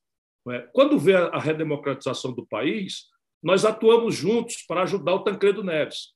E aí se estabeleceu uma amizade grande. E o Tasso teve um infarte. É, felizmente, as tecnologias permitem que ele esteja super bem. E ele teve um infarto com 36 anos e me perguntou: disse, Olha, me convidaram para ser candidato a governador, o que, é que você acha? Eu já era deputado. Eu disse: Olha, Tasso, da Calcaia, que é uma espécie de, vamos dizer, ABC lá de Fortaleza, uma, uma cidade da, conurbada com Fortaleza, da Calcaia para frente hoje, você perde a eleição em todas as urnas, porque a estrutura é poderosa mas o Ceará nunca teve alternativa. Então, vamos construir. Não se perde isso. E o Tasso, com 45 dias, era um fenômeno popular. Se elegeu e cumpriu a promessa. Perdemos 14 deputados estaduais e ficamos em ínfima minoria na Assembleia, porque o Tasso fez o que prometeu que ia fazer. E nós tivemos várias reuniões de crise. E, ciclicamente, vamos fazer o que prometemos e vamos para casa. Vamos fazer o que prometemos e vamos para casa. É a minha característica, é o meu treinamento, é o que nós fizemos. E o Ceará hoje, de fato, é um estado muito pobre. Por favor, não pensem que não é um estado muito pobre, mas ele, sob o ponto de vista dessas modelagens de economia política, de desenvolvimento, de questão fiscal, não tem ninguém no Brasil parecido. Ninguém. Ninguém. O Eduardo Leite, meu amigo e tal, fala o ajuste fiscal, ele é muito sério nesse negócio ajuste fiscal. Olha, deixa eu dizer para os senhores, o Rio Grande do Sul está pendurado numa liminar, sem pagar dívida com a União. Na hora que essa liminar cair, porque ela não se sustenta legalmente, porque é contrato, o Rio Grande do Sul atrasa o funcionalismo. São Paulo, o estado de São Paulo, teve uma liminar judicial, passou oito meses sem pagar dívida para a União Federal. Se essa dívida caísse vencida, o que é que eles conseguiram? Por essas coisas do Brasil, pegaram a dívida vencida que ficou sem ser paga, bilhões de reais, dezenas de bilhões de reais, sem ser paga por oito meses, e capitalizaram no fim da dívida. O Ceará faz 30 anos que ninguém fala sobre isso. E nós pagamos religiosamente 12% da nossa receita corrente líquida para a União, vendo a União premiar o calote do Rio de Janeiro, a irresponsabilidade, a ladroeira, enquanto nós sacrificamos o nosso povo. Temos os nossos desembargadores lá pagam 14% de alíquota de, de, de previdência já faz tempo. Nosso Ministério Público lá custa 1,5% do, do orçamento do Estado, são austeros, nosso tribunal é austero, nosso, nosso Tribunal de Contas é austero. Enfim, nós criamos uma cultura em que a sociedade cearense protege essas conquistas. Tivemos motins insuflados da Polícia Militar terríveis. Fizemos a Assembleia, votou quase por unanimidade a proibição de que se conceda qualquer vantagem a militares amotinados e proibiu a anistia. Nós estamos anos-luz na frente dessa tragédia, por isso que eu me comovo. Então, como é que a gente vai restaurar o Brasil? Na base do Chico Manel Maria? No ódio, da paixão simplória, das simpatias? Tudo bem, isso é da vida humana. Mas vamos impor um método. A restauração do Brasil exige a convergência da inteligência brasileira. E, e, essa inteligência tem duas tarefas: formular e convencer a população, porque tudo que está errado, cavalheiros e damas, tudo que está errado no Brasil, acreditem, não está errado porque tinha um manual de fazer certo. E os caras em Brasília são tão salafrários que fazem tudo errado de propósito. Não é, não. Tudo que está errado no Brasil está para atender lobbies, grupos de pressão, minorias ativíssimas, que vão ali e subornam o poder desvirtuando a legitimidade do processo eleitoral. Está aí a Constituição brasileira, virou um, um caderno de retalhos, um colchão de retalhos, enfim. Então, a restauração passa por isso. Qual é o papel do Tasso Gereissati nisso? É central. Eu me afastei do Fernando Henrique, de quem eu era profundo amigo e admirador, porque o Fernando Henrique tirou o tapete do Tasso. Nós preparamos o Tasso para ser o candidato a presidente da República que ia fazer o plano real. Isso, as minhas memórias contarão com riqueza de detalhes. E o Fernando Henrique, que não sabia nem para onde ia a questão da economia, nem se elegia sequer deputado federal em São Paulo, vendo a possibilidade de êxito do Plano Real, nomeada a força pelo Itamar, pegou a equipe que nós tínhamos montado, pegou as ideias que o Tasso tinha produzido durante um ano de, de aperfeiçoamento, Pécio Arida, André Lara Rezende, Edmar Baixa, o Fernão Bracha, o Bresser Pereira, são testemunhas disso. Nós passamos um ano formulando uma estratégia para oferecer uma estabilidade e um projeto para o Brasil. E o Fernando Henrique foi nomeado pelo Itamar de surpresa, pediu essa equipe que nós tínhamos organizado e o Tasso cedeu e colaborou. Na véspera do plano ser anunciado, o Fernando Henrique se anunciou candidato a presidente do Brasil. E nós tivemos um choque numa churrascaria chamada é, Lakes Baby Beef em Brasília. Foi a única vez na vida que eu briguei com o Tasso. A única vez na vida, porque o Tasso, o Fernando Henrique, eu quero ser candidato, e o Tasso, ok e eu enlouqueci de raiva com aquela coisa. Então, veja bem, isto é a história do Brasil. Por quê? Porque o Tasso é o cara que tem todos os dotes. E ele tem uma coisa que eu não tenho. Ele é uma pessoa absolutamente confiável pela burguesia, pelos ricos, porque ele é mesmo um, um grande empreendedor brasileiro, mas ele se dói com a dor do povo. Ele, ele se toca com o sofrimento da população. Portanto, né, com o Tasso, a conversa sempre será assim. Em princípio, nós estamos juntos. Como é que vai ser isso? Bom, obrigado, Ciro. Próximo agora é o ministro Joaquim Levi, foi ministro da Fazenda, presidente do BNDES e hoje é o vice-presidente executivo do Banco Safra. Ah, Levi, já está liberado, acho que já está liberado o teu microfone, já pode fazer a tua pergunta para o Ciro.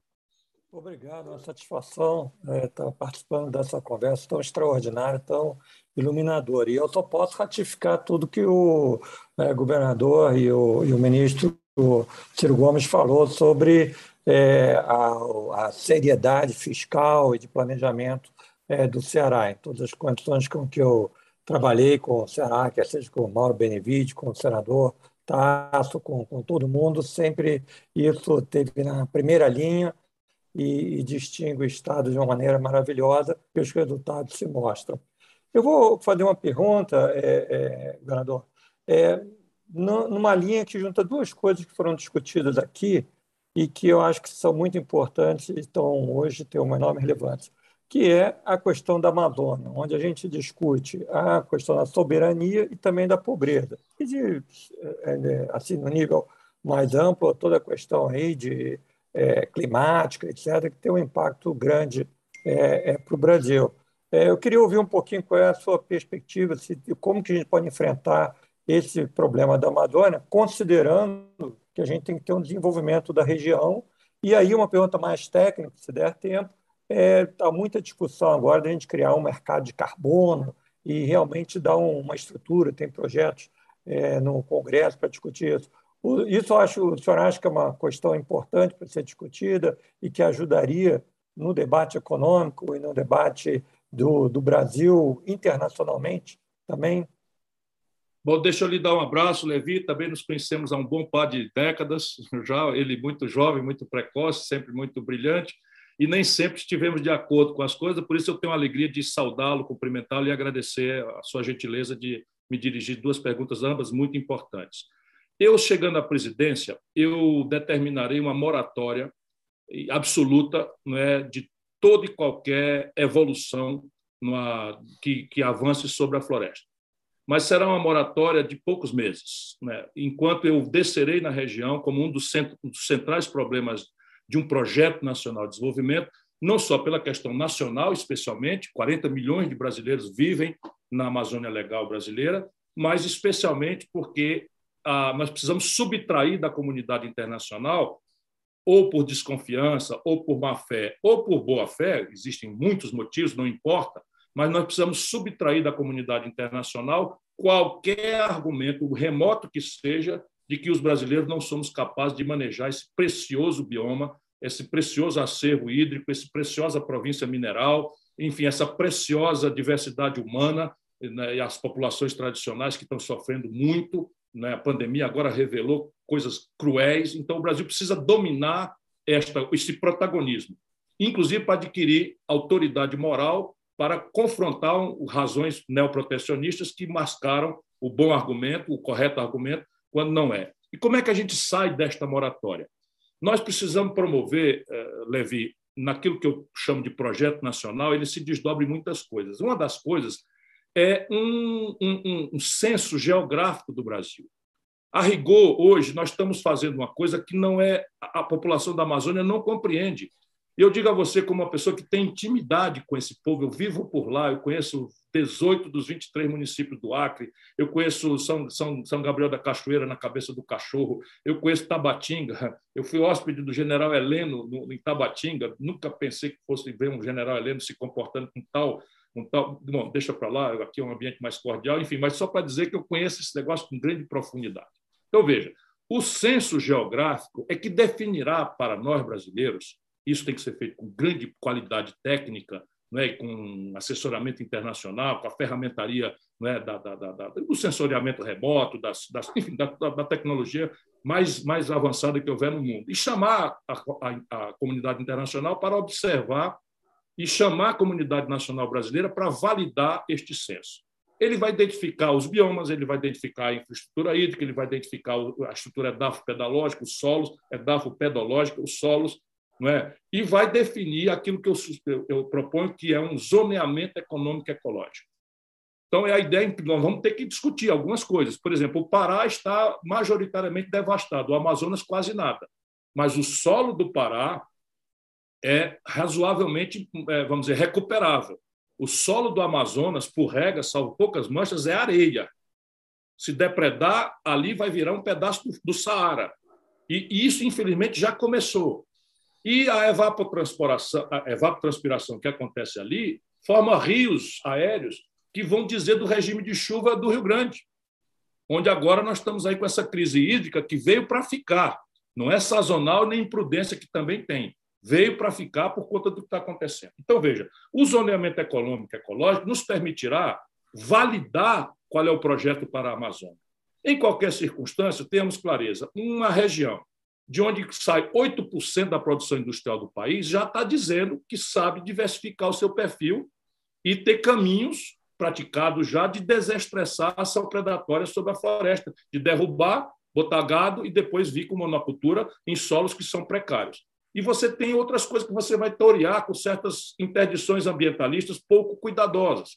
Por exemplo, tem um companheiro meu chamado Giovanni Queiroz, que é secretário do governador do Pará, o Barbalho, que está plantando uma, uma, uma, uma, essência que vale entre 400 e 3 mil dólares o metro cúbico, chama TACA. Ela se deu muito bem na Amazônia e ela pode ser um processo de reflorestamento, só que nós não temos financiamento, não temos estrutura nem capacitação para fazer essas reconversões de maneira a dar ao, ao brasileiro que foi para a Amazônia Deixa eu dizer, Levi, aproveitando a sua gentil pergunta, há 30 aninhos, não faz mais do que isso, a condição do INCRA titular um brasileiro que saiu do Rio Grande do Sul ou do Nordeste para ir integrar para não integrar, era o slogan na época na Amazônia, a condição para receber o papel da titulação era provar que desmatou. E, de repente, essa mesma pessoa, o seu filho, foi transformado em marginal e bandido porque desmata, sem que a gente dê a ele qualquer alternativa e tal. Por isso, o Bolsonaro tira ainda hoje 70% dos votos porque as multas caíram 93%, e o Deus nos acuda virou a lógica, está aí a Amazônia com maior depredação em 10 anos de incêndios florestais, etc. Então, caminho, um censo radical, bem feito tecnologicamente, base do, do zoneamento econômico e ecológico, aqui pode, aqui não pode, e ensinar a população de lá com a ferramentaria de capacitação gerencial, acesso a mercado, comércio exterior, coisas que são óbvias, por exemplo, biomassa para energia, é, é, é, biodiversidade para uma nova farmácia, uma nova química, biodiversidade para uma, uma, uma, biotecnologia em matéria de, de vacinas ou de remédios e terapêutica. Todo um caminho que é muito interessante para a cosmética, que a Natura está pioneiramente explorando, mas que não tem uma agregação que permita ao Amazônia ele próprio adquirir isso. E diversificar. Diversificar de maneira a desestressar para trás o esforço de avanço sobre a floresta. A outra questão, Levi, é, é, é de crédito carbono. Esse é um, é, um, é um setor onde o Brasil pode, de novo, assumir um protagonismo gigantesco. Claro que existe muita ilusão nisso, existe muita ilusão. Né? Você tem o seguinte: ah, a Amazônia é o pulmão do mundo. Isso não é bem verdade, porque ela, ela, ela captura é, é, é, hidrogênio e, e, tal e secreta coisa. E, a, e, o, e, o, balanço não é assim tão. o que ela é é essencial para o equilíbrio né, da, da, do clima do planeta, isso sem nenhuma dúvida é, a partir das consequências do, da própria questão hídrica brasileira, mas da, da, América Latina e do mundo, porque as correntes do Atlântico têm uma influência importante da foz do Amazonas, por exemplo, né, e, e, e o aquecimento global é um problema grave e o Brasil não pode ficar fora disso. Mas a margem de crédito de carbono nós temos que ganhar. O Brasil tem protagonismo em biocombustíveis, tem que aprofundar isso. Nós estamos com crise importante nesse setor o Brasil tem uma capacidade. Agora vamos começar em Fortaleza. Não sei se você já estava na sala quando eu dei a notícia. Nós já temos grandes protagonistas globais ali no P100, dentro da ZPE. Nós estamos já, o White Martins já tem a planta e vai agora produzir H2, o hidrogênio verde. E, por determinação da encomenda europeia, todo esse hidrogênio tem que ser desenvolvido com energia renovável. Então, nós já estamos lá com destino para a nossa planta de eólica. Então, sem nenhuma dúvida. Agora, crédito de carbono, como é que isso vai funcionar? De fato, nós vamos precisar da sua lucidez para ajudar a transformar isso em economia. Bom, Ciro. Agora vem a pergunta do Luiz Fernando Prudente do Amaral, né, doutor em Direito pela PUC de São Paulo, diretor do Instituto dos Advogados de São Paulo e atualmente controlador adjunto do município de São Paulo. Luiz, pode fazer a sua pergunta para o Ciro. Bom, inicialmente eu queria aqui agradecer uh, ao Ciro falo assim, é, para não chamar de, de ministro, eu, eu, prefiro chamar de governador, viu, senhor? O, o, Porque... OAB, Ceará, OAB Ceará 3339 com anuidade em dia, meu colega. Ah, então, então, então é colega, é melhor ainda. Pelo seguinte, porque ministro é de algum governo, né? governador é quem teve a caneta. E advogado é melhor ainda, porque é quem respeita o processo, a ampla defesa, o contraditório, etc. E, e, Ciro, o que eu quero, pode chamar de Ciro, né? O que eu quero, o que eu quero colocar aqui é, é justamente nessa linha, pelo seguinte: é, assim como você, eu também sou professor, eu sou acadêmico do direito, sou titular na, na Faculdade de Direito da Fundação Armando Álvares Penteado, e eu tenho aqui um, um, uma, uma, clara a, a preocupação sobre aquilo que se formou a partir de 2013. E por que, que eu digo isso, Ciro? Pelo seguinte: em 2013, eu vejo que as massas começaram a se preocupar com a política. Não necessariamente elas tiveram uma canalização para aquilo que o ambiente democrático nos proporciona em termos de mudança, etc. Daí a, a lógica do golpe ou não, é, do ataque às instituições, etc. Isso vem até hoje. O que eu quero dizer aqui é o seguinte: é, eu vejo com alguma preocupação não a operação Lava Jato e aquilo que pode ser crítica a essa operação, mas sim um sentimento lava-jatista que colocou, e isso eu não tenho dúvida, Ciro, eu coloco aqui claramente para todos os amigos do parlatório, colocou uma clara crítica às instituições democráticas. E isso é algo que nos trouxe ao que a gente vive hoje. Quando o lavajatismo né, colocou, por exemplo, o judiciário como o paladino da justiça, como nós vamos resolver os problemas do país, ele, querendo ou não, demonizou a política. E nós precisamos da política, não há saída na democracia sem a política. De igual modo, né, esse lavajatismo, né, ele acabou criando é, messias que deram, querendo ou não, deram oportunidade para pessoas como Jair Bolsonaro surgirem aí como os grandes defensores daquilo que ele nunca foi. Ele está há 30 anos no Congresso Nacional. Ele jamais foi o defensor daquilo que as pautas foram atribuídas a ele e ele jamais foi. Então, eu gostaria de entender, da sua perspectiva, e já o cumprimento pela clareza, pelo conhecimento constitucional, assim como o ministro Aris Brito colocou, a sua condição de constitucionalista é um diferencial absoluto nessa corrida presidencial para 2022. E eu gostaria de, de compreender como você vê né, a, a, uma, um esclarecimento da população em relação a esses aspectos, a apontar aquilo que a sociedade deve pedir de um candidato e não de um Messias, de um Salvador da pátria. Olha, nós somos, apesar de não gostarmos disso, né, nós somos latino-americanos, nós somos né? Nós olhamos para os argentinos e olhamos para os chilenos, olhamos para os paraguaios com certo, uma certa superioridade sem fundamento, mas nós somos iguais. Nós temos uma brutal vulnerabilidade ao passionalismo né, econômico, ao passionalismo político, ao passionalismo moral.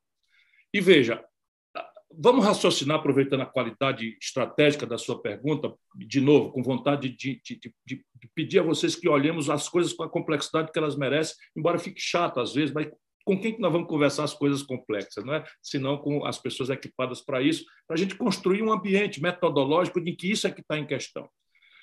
A corrupção, na percepção popular, é uma coisa que está aí e veio para ficar, e todos os políticos são. Se você perguntar para o povo, a categoria não merece confiança. Todos nós, políticos, para o povão, somos ladrões, até que o dele entre em reflexão, o político dele. Por isso que o sistema sobrevive ainda. Né? As pessoas separam dele e, não, não, isso aí não é o relativismo e tal, é, o lulopetismo é, é, é a coisa levada à enésima potência, essa relativa, relativização. Então, não é aí que está o pulso. Embora, na classe média, isto é uma denúncia real.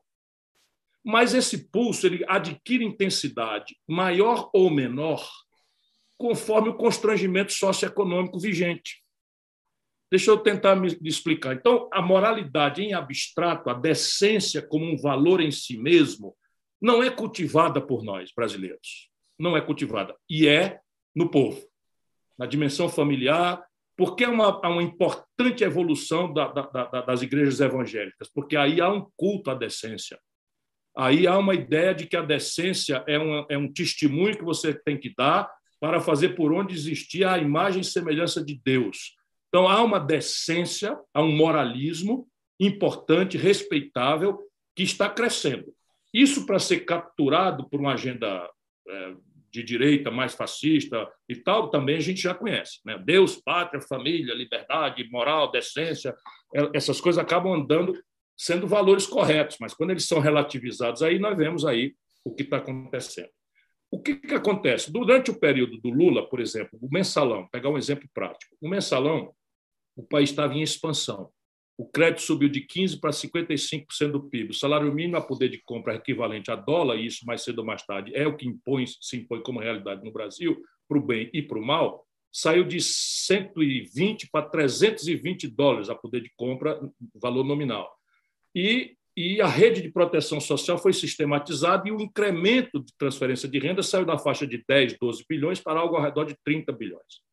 Então, isto de fato criou uma, uma, uma, uma sensação de conforto e de ascensão eh, social, tudo assentada no consumo, de forma insustentável e tal, mas, enfim, e o câmbio foi a grande variável eh, de ajuste nisso, e os créditos dirigidos na contramão de uma política de juros absolutamente ortodoxa, enfim, são as brasilidades que a gente assiste de Macunaíma e tal. Pois bem, melhor o Levi pode explicar isso do que eu, essas, essas contradições entre o livro e as realidades brasileiras, feito pelas mesmas pessoas, às vezes, como é o caso do Meirelles, meu amigo que tem o prodígio de ser formulador da política econômica do Lula, ministro do Temer e secretário do Dória.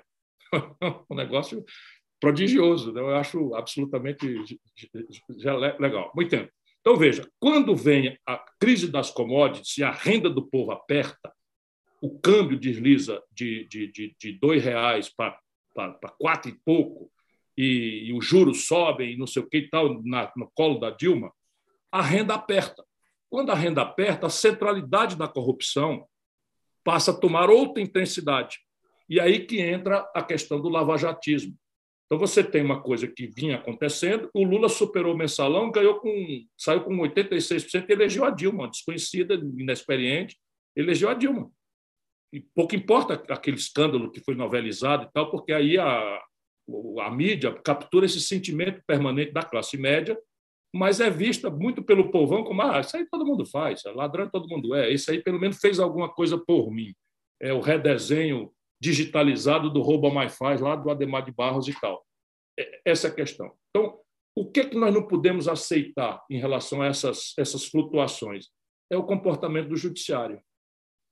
E aí eu falo com isso com aquele cuidado de nós, bacharéis em direito, que é ao judiciário a última palavra. Ao judiciário todo respeito e todo acatamento. É ele, como dizia o velho Rui, já falado hoje, vou repetir, que cabe errar por último. E ponto final. Ok, ok. Dito isto, não era possível acontecer aquilo que aconteceu sem um reparo dos tribunais superiores. Há uma excessiva sensibilidade das grandes cortes brasileiras às pressões da mídia. Sabe, juízes brasileiros têm uma TV, TV Justiça. Onde é que já se viu isso? A gente vê nas novelas, aí nos filmes, quando você quer saber que um grande réu, o Jay Simpson, estava morando nos Estados Unidos, estava lá na Law School de Howard, o julgamento do século, a mídia toda interessada, um grande basquetebolista e tal. Pois bem, se você quisesse, a mídia quisesse uma foto, não tinha. Eles mandam entrar um, um desenhador. Por quê? Porque o juiz tem que ficar ali numa redoma mesmo, isolado do clamor popular, seja qual for. Aqui não, aqui nós fazemos os juízes votarem em tempo real com a TV Câmara. Isso deforma completamente, dando a juíza da entrevista. Percebe? De fatos que estão ou já subjúdice ou que estarão em subjúdice na iminência óbvia. E determinadas disfuncionalidades institucionais. Data máxima vem ao nobre colega que nós, advogados, produzimos. Eu não conheço país sério do mundo onde se dê quatro graus de jurisdição a um julgamento de crime comum. Não existe isso. Então, duplo grau de jurisdição está resolvido para crime comum. Claro que ninguém pode usurpar da Suprema Corte um ditado, um ditado de ordem constitucional. É muito improvável que um julgamento de crime comum tenha alguma ordem constitucional ainda não pacificada. Porém, o juízo de recepção do Supremo Tribunal Brasileiro é completamente estúpido. A Suprema Corte faz, e ela é a Suprema Corte nos Estados Unidos, mas é um pouco a prática europeia, não é? ela, ela faz um juízo de admissibilidade que não é protocolar e nem da imposição da lei processual. Ela diz ex ante, o relator que recebe o sorteio, a distribuição, se aquele assunto tem relevância. E aí um julgador norte-americano da Suprema Corte julga 10 procedimentos por ano, 10, 12 procedimentos por ano. Aqui o governo, como parte, parte insubmissa, agora estão querendo propor, o professor Aris Brito, estão querendo propor uma medida constitucional que determina que um crédito líquido e certo, já coisa julgada, transitada de um precatório, entre numa, numa, transação em que o presidente do Supremo Tribunal Federal está na iminência de entrar nesse acordo. A minha consciência jurídica repugna essas coisas todas. Mas isso a gente tem que fazer com essa delicadeza. Então, veja bem, põe-se na cabeça de um brasileiro, seja ele hostil ou simpatizante do Lula, e ponha para ele a seguinte questão: meu irmão, cinco anos depois, 11 recursos, mais ou menos na mesma direção, depois, a Suprema Corte entende lateralmente que não era o juízo natural Curitiba e sim, e sim Brasília. Ok, data máxima vênia, Vossas Excelências mandam, nós obedecemos, porque somos democratas e cultivamos o Estado de Direito. Mas isso é inexplicável para o nosso povo. Então, segue sendo verdade, com todo respeito, aquela máxima do velho Rui, de novo. Né? É o poder que mais tem faltado à República. Porque que um juiz jovem, exibicionista, com claro apetite político, se destrambelhe, também faz parte da vida. Ora, um velho cara como eu que conhece a Operação Satyagraha era igualzinho. Tinha o juiz Valentão, o procurador da República Valentão, o delegado de Polícia Federal Valentão, todos considerados para entrar na política. Um deles virou deputado federal e tal, e, e aquilo tudo semeou nulidades. E aí está todo mundo aí com certificado de inocente sem selo.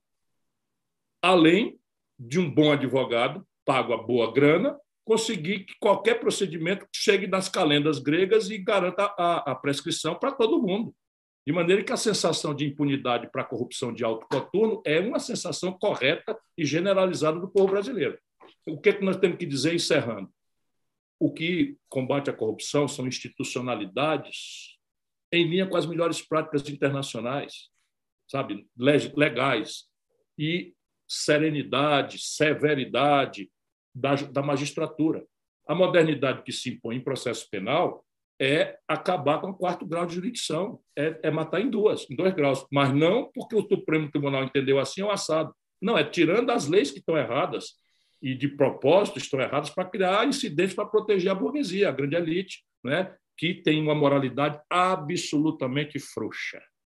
Essa é a constrangedora notícia. A, a nossa elite brasileira, isso é um legado escravocrata, colonial, né? já vem de muito longa data, não está pouco se lixando para a decência republicana que nós temos que impor. É isso, obrigado. Agora, para fazer desculpa, a última pergunta, na realidade, o Anderson Furlan, juiz federal vinculado ao Tribunal Regional Federal da Quarta Região. É, já que o Espero tema... que ele tenha ouvido todos os data máxima vênia no que eu falei. pois é, já que o tema veio, nada como encerrando as perguntas. Nossa, com como é jovem. Geral. Olha, obrigado, doutor Ciro. Permita-me chamá-lo de doutor, podia chamar de ministro, governador, prefeito. O senhor tem uma longa trajetória de, de serviços prestados ao Brasil. Posso dizer que fiquei impressionado com tudo que eu ouvi. E, na verdade, mais uma vez, assim, o, o, o parlatório foi uma verdadeira aula. As perguntas foram tão boas também quanto as respostas do entrevistado. Ah, o ministro Carlos Aires Brito deu uma aula, o doutor Jorge Gerdau falou muito bem, todos com as suas preocupações em todas as suas áreas, e realmente é uma aula de duas horas que passaram como se fossem alguns minutos.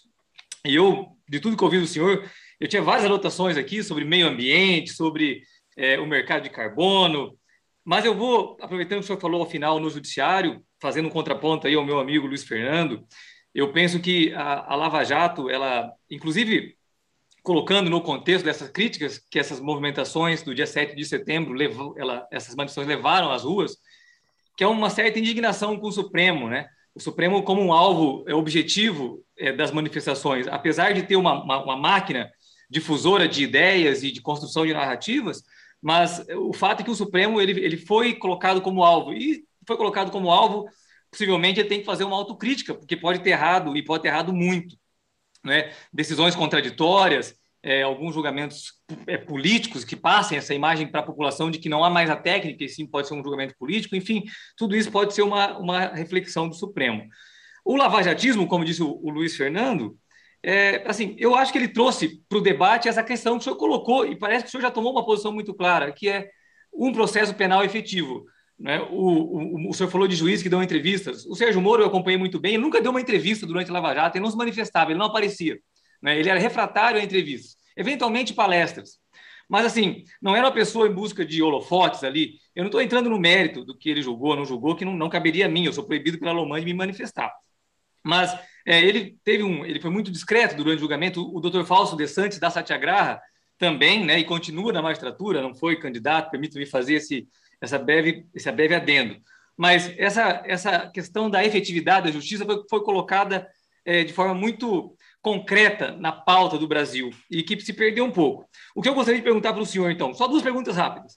A, a primeira, é, já que o senhor já respondeu sobre a efetividade, tem que ter duplo grau de jurisdição. Então, mas para isso temos que reformar o sistema. O senhor, enquanto presidente, tendo essa autoridade, é, a legitimidade do voto do povo brasileiro, tendo moral para é, é, fazer isso pela sua história de vida, é, por ser advogado, por ser economista, o senhor proporia, é, é, traria propostas para reformar o sistema judiciário? Por exemplo, mandatos para juízes, formas de indicação, isso estenderia, por exemplo, ao Ministério Público? Qual seria o perfil de pessoas que o senhor nomearia? Pessoas que o senhor construiria com uma, um debate com várias é, é, é, partes da sociedade ou uma escolha pessoal tua como se fosse mais liberal ou mais conservador ou mais pró-efetividade é, do processo ou uma pessoa que não criminaliza a política? Qual é o perfil de um candidato para o senhor, para o Ministério Público e para o Supremo?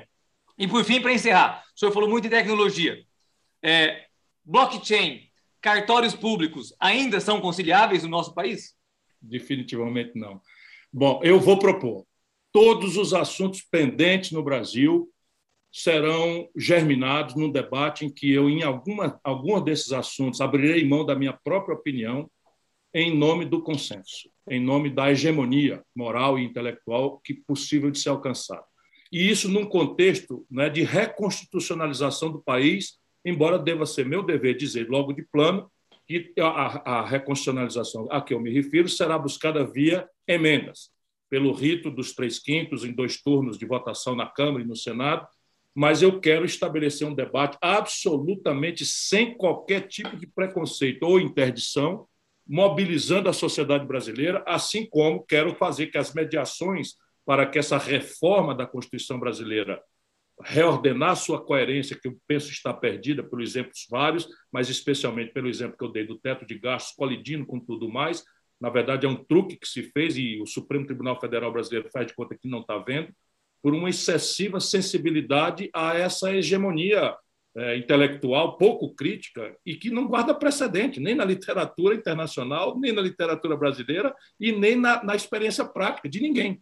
O único lugar que eu conheço que tem um teto de gasto tem status legal, uma lei ordinária, e envolve 100% das despesas, que os, os americanos colocam, inclusive, o serviço da dívida. Mas não é com sentido de. e é, e é, por, e é por ano, natural da adaptação ano a ano na lei orçamentária. Por quê? Porque aí eles conseguem criar um constrangimento, e a gente tem experiências, o Barack Obama parou o governo duas ou três vezes, e aí entra num debate que a sociedade inteira assiste entre é, reduzir despesa ou cortar ou, ou, ou cortar despesa aonde quer que, que queira fazer, ou aumentar a receita.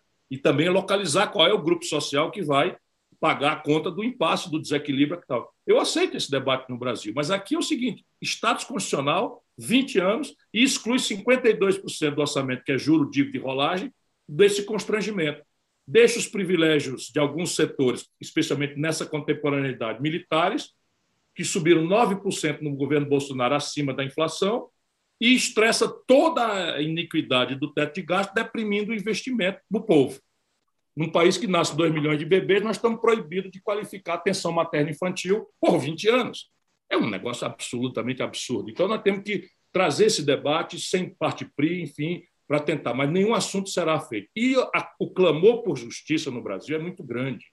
A sensação de que o sistema é injusto se deteriora dramaticamente no mau exemplo Agora, por exemplo, eu vi uma crônica hoje, acho que foi do Hélio Gaspari. É uma coisa absolutamente doída.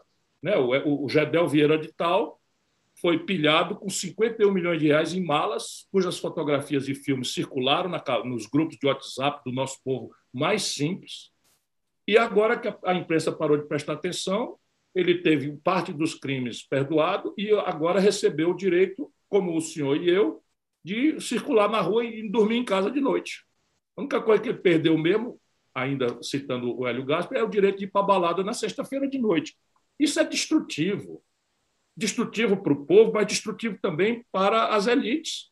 Porque se o prêmio é esse, por que, que eu não vou me garantir? Por que, que eu não vou né, buscar os confortos da vida nas facilidades que eu tenho?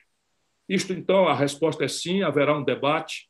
Neste assunto, eu não quero tomar posição direta sobre isso. Eu acho, por exemplo, que é um erro tecnocrático das nossas elites imaginar que, fora da política, existe um despotismo esclarecido a ser praticado por alguém que não tem as contradições da, mundanas da política. Isso não existe. Se houvesse, acredito, eu era dele. Não existe isso, infelizmente, porque quando você faz de conta que existe, acaba a política acontecendo de forma espúria assim como a relação de dinheiro com política. Ela existe. Se a gente não tratar disso com a radical transparência, ela vai ser clandestina, vai ser, vai ser e só vai privilegiar quem não está nem aí para a clandestinidade. Então, veja, só quero ponderar, para dar um exemplo, que eu tenho dúvidas sobre se é, de fato, um mandato para um ministro da Suprema Corte. Eu me posicionei contra a dilação do tempo de aposentadoria achava que devia ser. Talvez a gente devesse fazer um pouco isso, era diminuir a idade, para fazer uma rotatividade mais sensível às, às, às mudanças que a sociedade vai fazendo, e que são a premissa do direito consuetudinário. É? Mas que a política deve ter a capacidade, nesse sistema de freios e contrapesos, imaginado lá no espírito das leis pelo Montesquieu, parece-se ainda interessante para nós. Entretanto, eu não me furto se o debate aprofundado é, é, em que a minha opinião neste assunto não, não é central. Meu, meu, aqui considero mais um palpite do que uma proposta. O que eu pretendo fazer, eu quero quebrar a inércia do debate, marcar data, chamar muitas mediações, a experiência internacional comparada e marcar o dia de decidir. Nesses assuntos estratégicos, eu me comportarei na dubiedade do presidencialismo como chefe de Estado. Como chefe de governo, eu vou tentar influir mais na questão tributária, na questão do, do equilíbrio fiscal, etc, etc. E eu quero fazer a mediação restaurando o pacto federativo. Isto dito, Excelência, com todo, com todo respeito e acatamento, eu quero só repor o que eu devia ter dito no começo. Eu acho que a Lava Jato, pesando e medindo, foi muito importante para o Brasil. E as minhas opiniões estão todas registradas, todas elas. Eu defendi a Lava Jato. Porque eu até, até algum interesse particular eu tinha, veja qual eu estou com compromisso hoje de ser delicado e tal, porque nem sei quem participa desse grupo, mas veja, eu fui processado pelo Michel Temer, eu fui processado, que pagou um diazinho de cadeia, eu fui processado pelo, pelo Eduardo Cunha, que foi condenado pela Lava Jato, e, e esses processos todos foram eu denunciando isso. E assim, a impunidade sempre foi o prêmio das pessoas que eu denunciei. E eles me não me processam me dando o, o, o, a exceptio veritatis. Eles, eles me processam. Aí, desculpa aí os leigos e tal. Nós nos tratamos aqui com certas expressões em latim. É uma brincadeira. É a exceção da verdade. Então, se você é processado por calúnia, você tem direito de provar que é verdade o que você disse. Eu sou muito criterioso. Eles me processam por dano moral. E tenho sido condenado por bandidos da vida pública brasileira. Eu nunca respondi por uma representação nem para ser absolvido nada. Nada mais é do que a minha obrigação. Enfim, então eu achei que a Lava Jato foi uma coisa, mas era tão importante que eu comecei a criticá-la.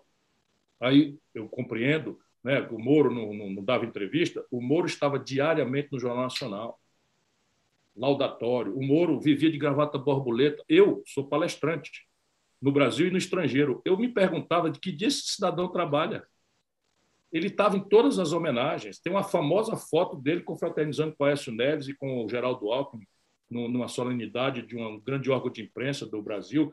Então, ele sa... aí é um pouco old fashion way do meu jeito de ver a coisa. Eu, eu admiro a Justiça Federal brasileira muito profundamente.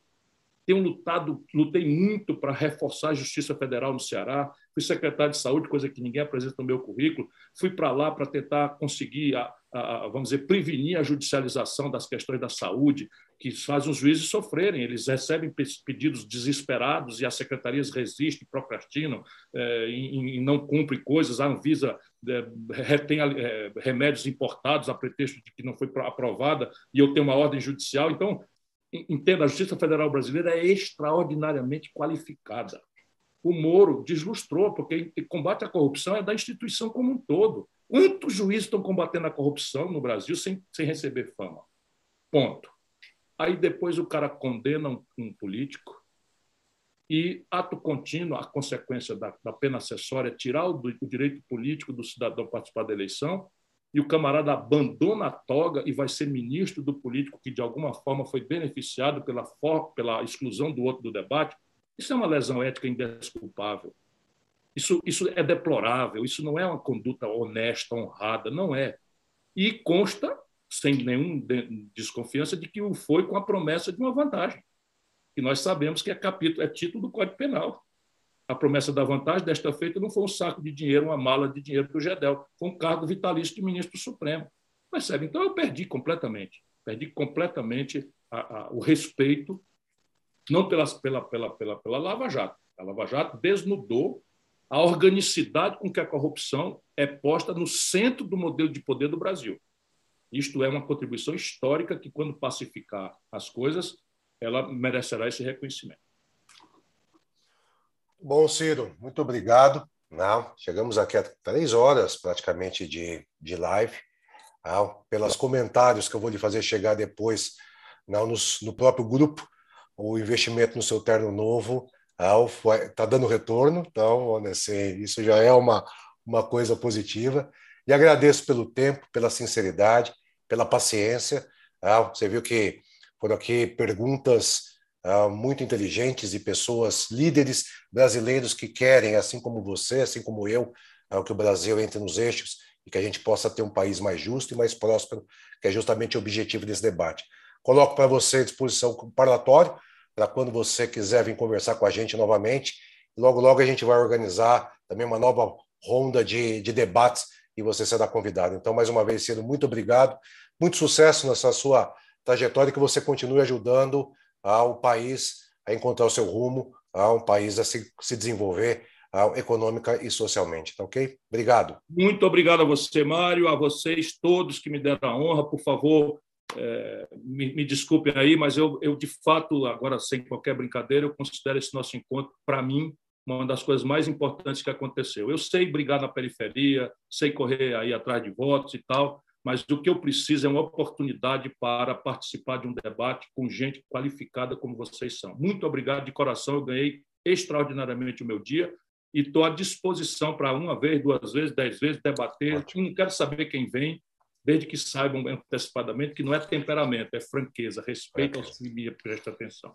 Sem dúvida nenhuma, Marcelo. Obrigado. Agora peço para o Ernesto liberar os microfones para a gente dar uma uma salva de palmas para o Ciro. Parabéns, Ciro. Obrigado a todos. Um forte abraço. Muito Parabéns, obrigado. Ciro. Parabéns, Ciro. Parabéns, Ciro. Obrigado, Emílio. Parabéns, Mário Parabéns, Ciro. Até mais.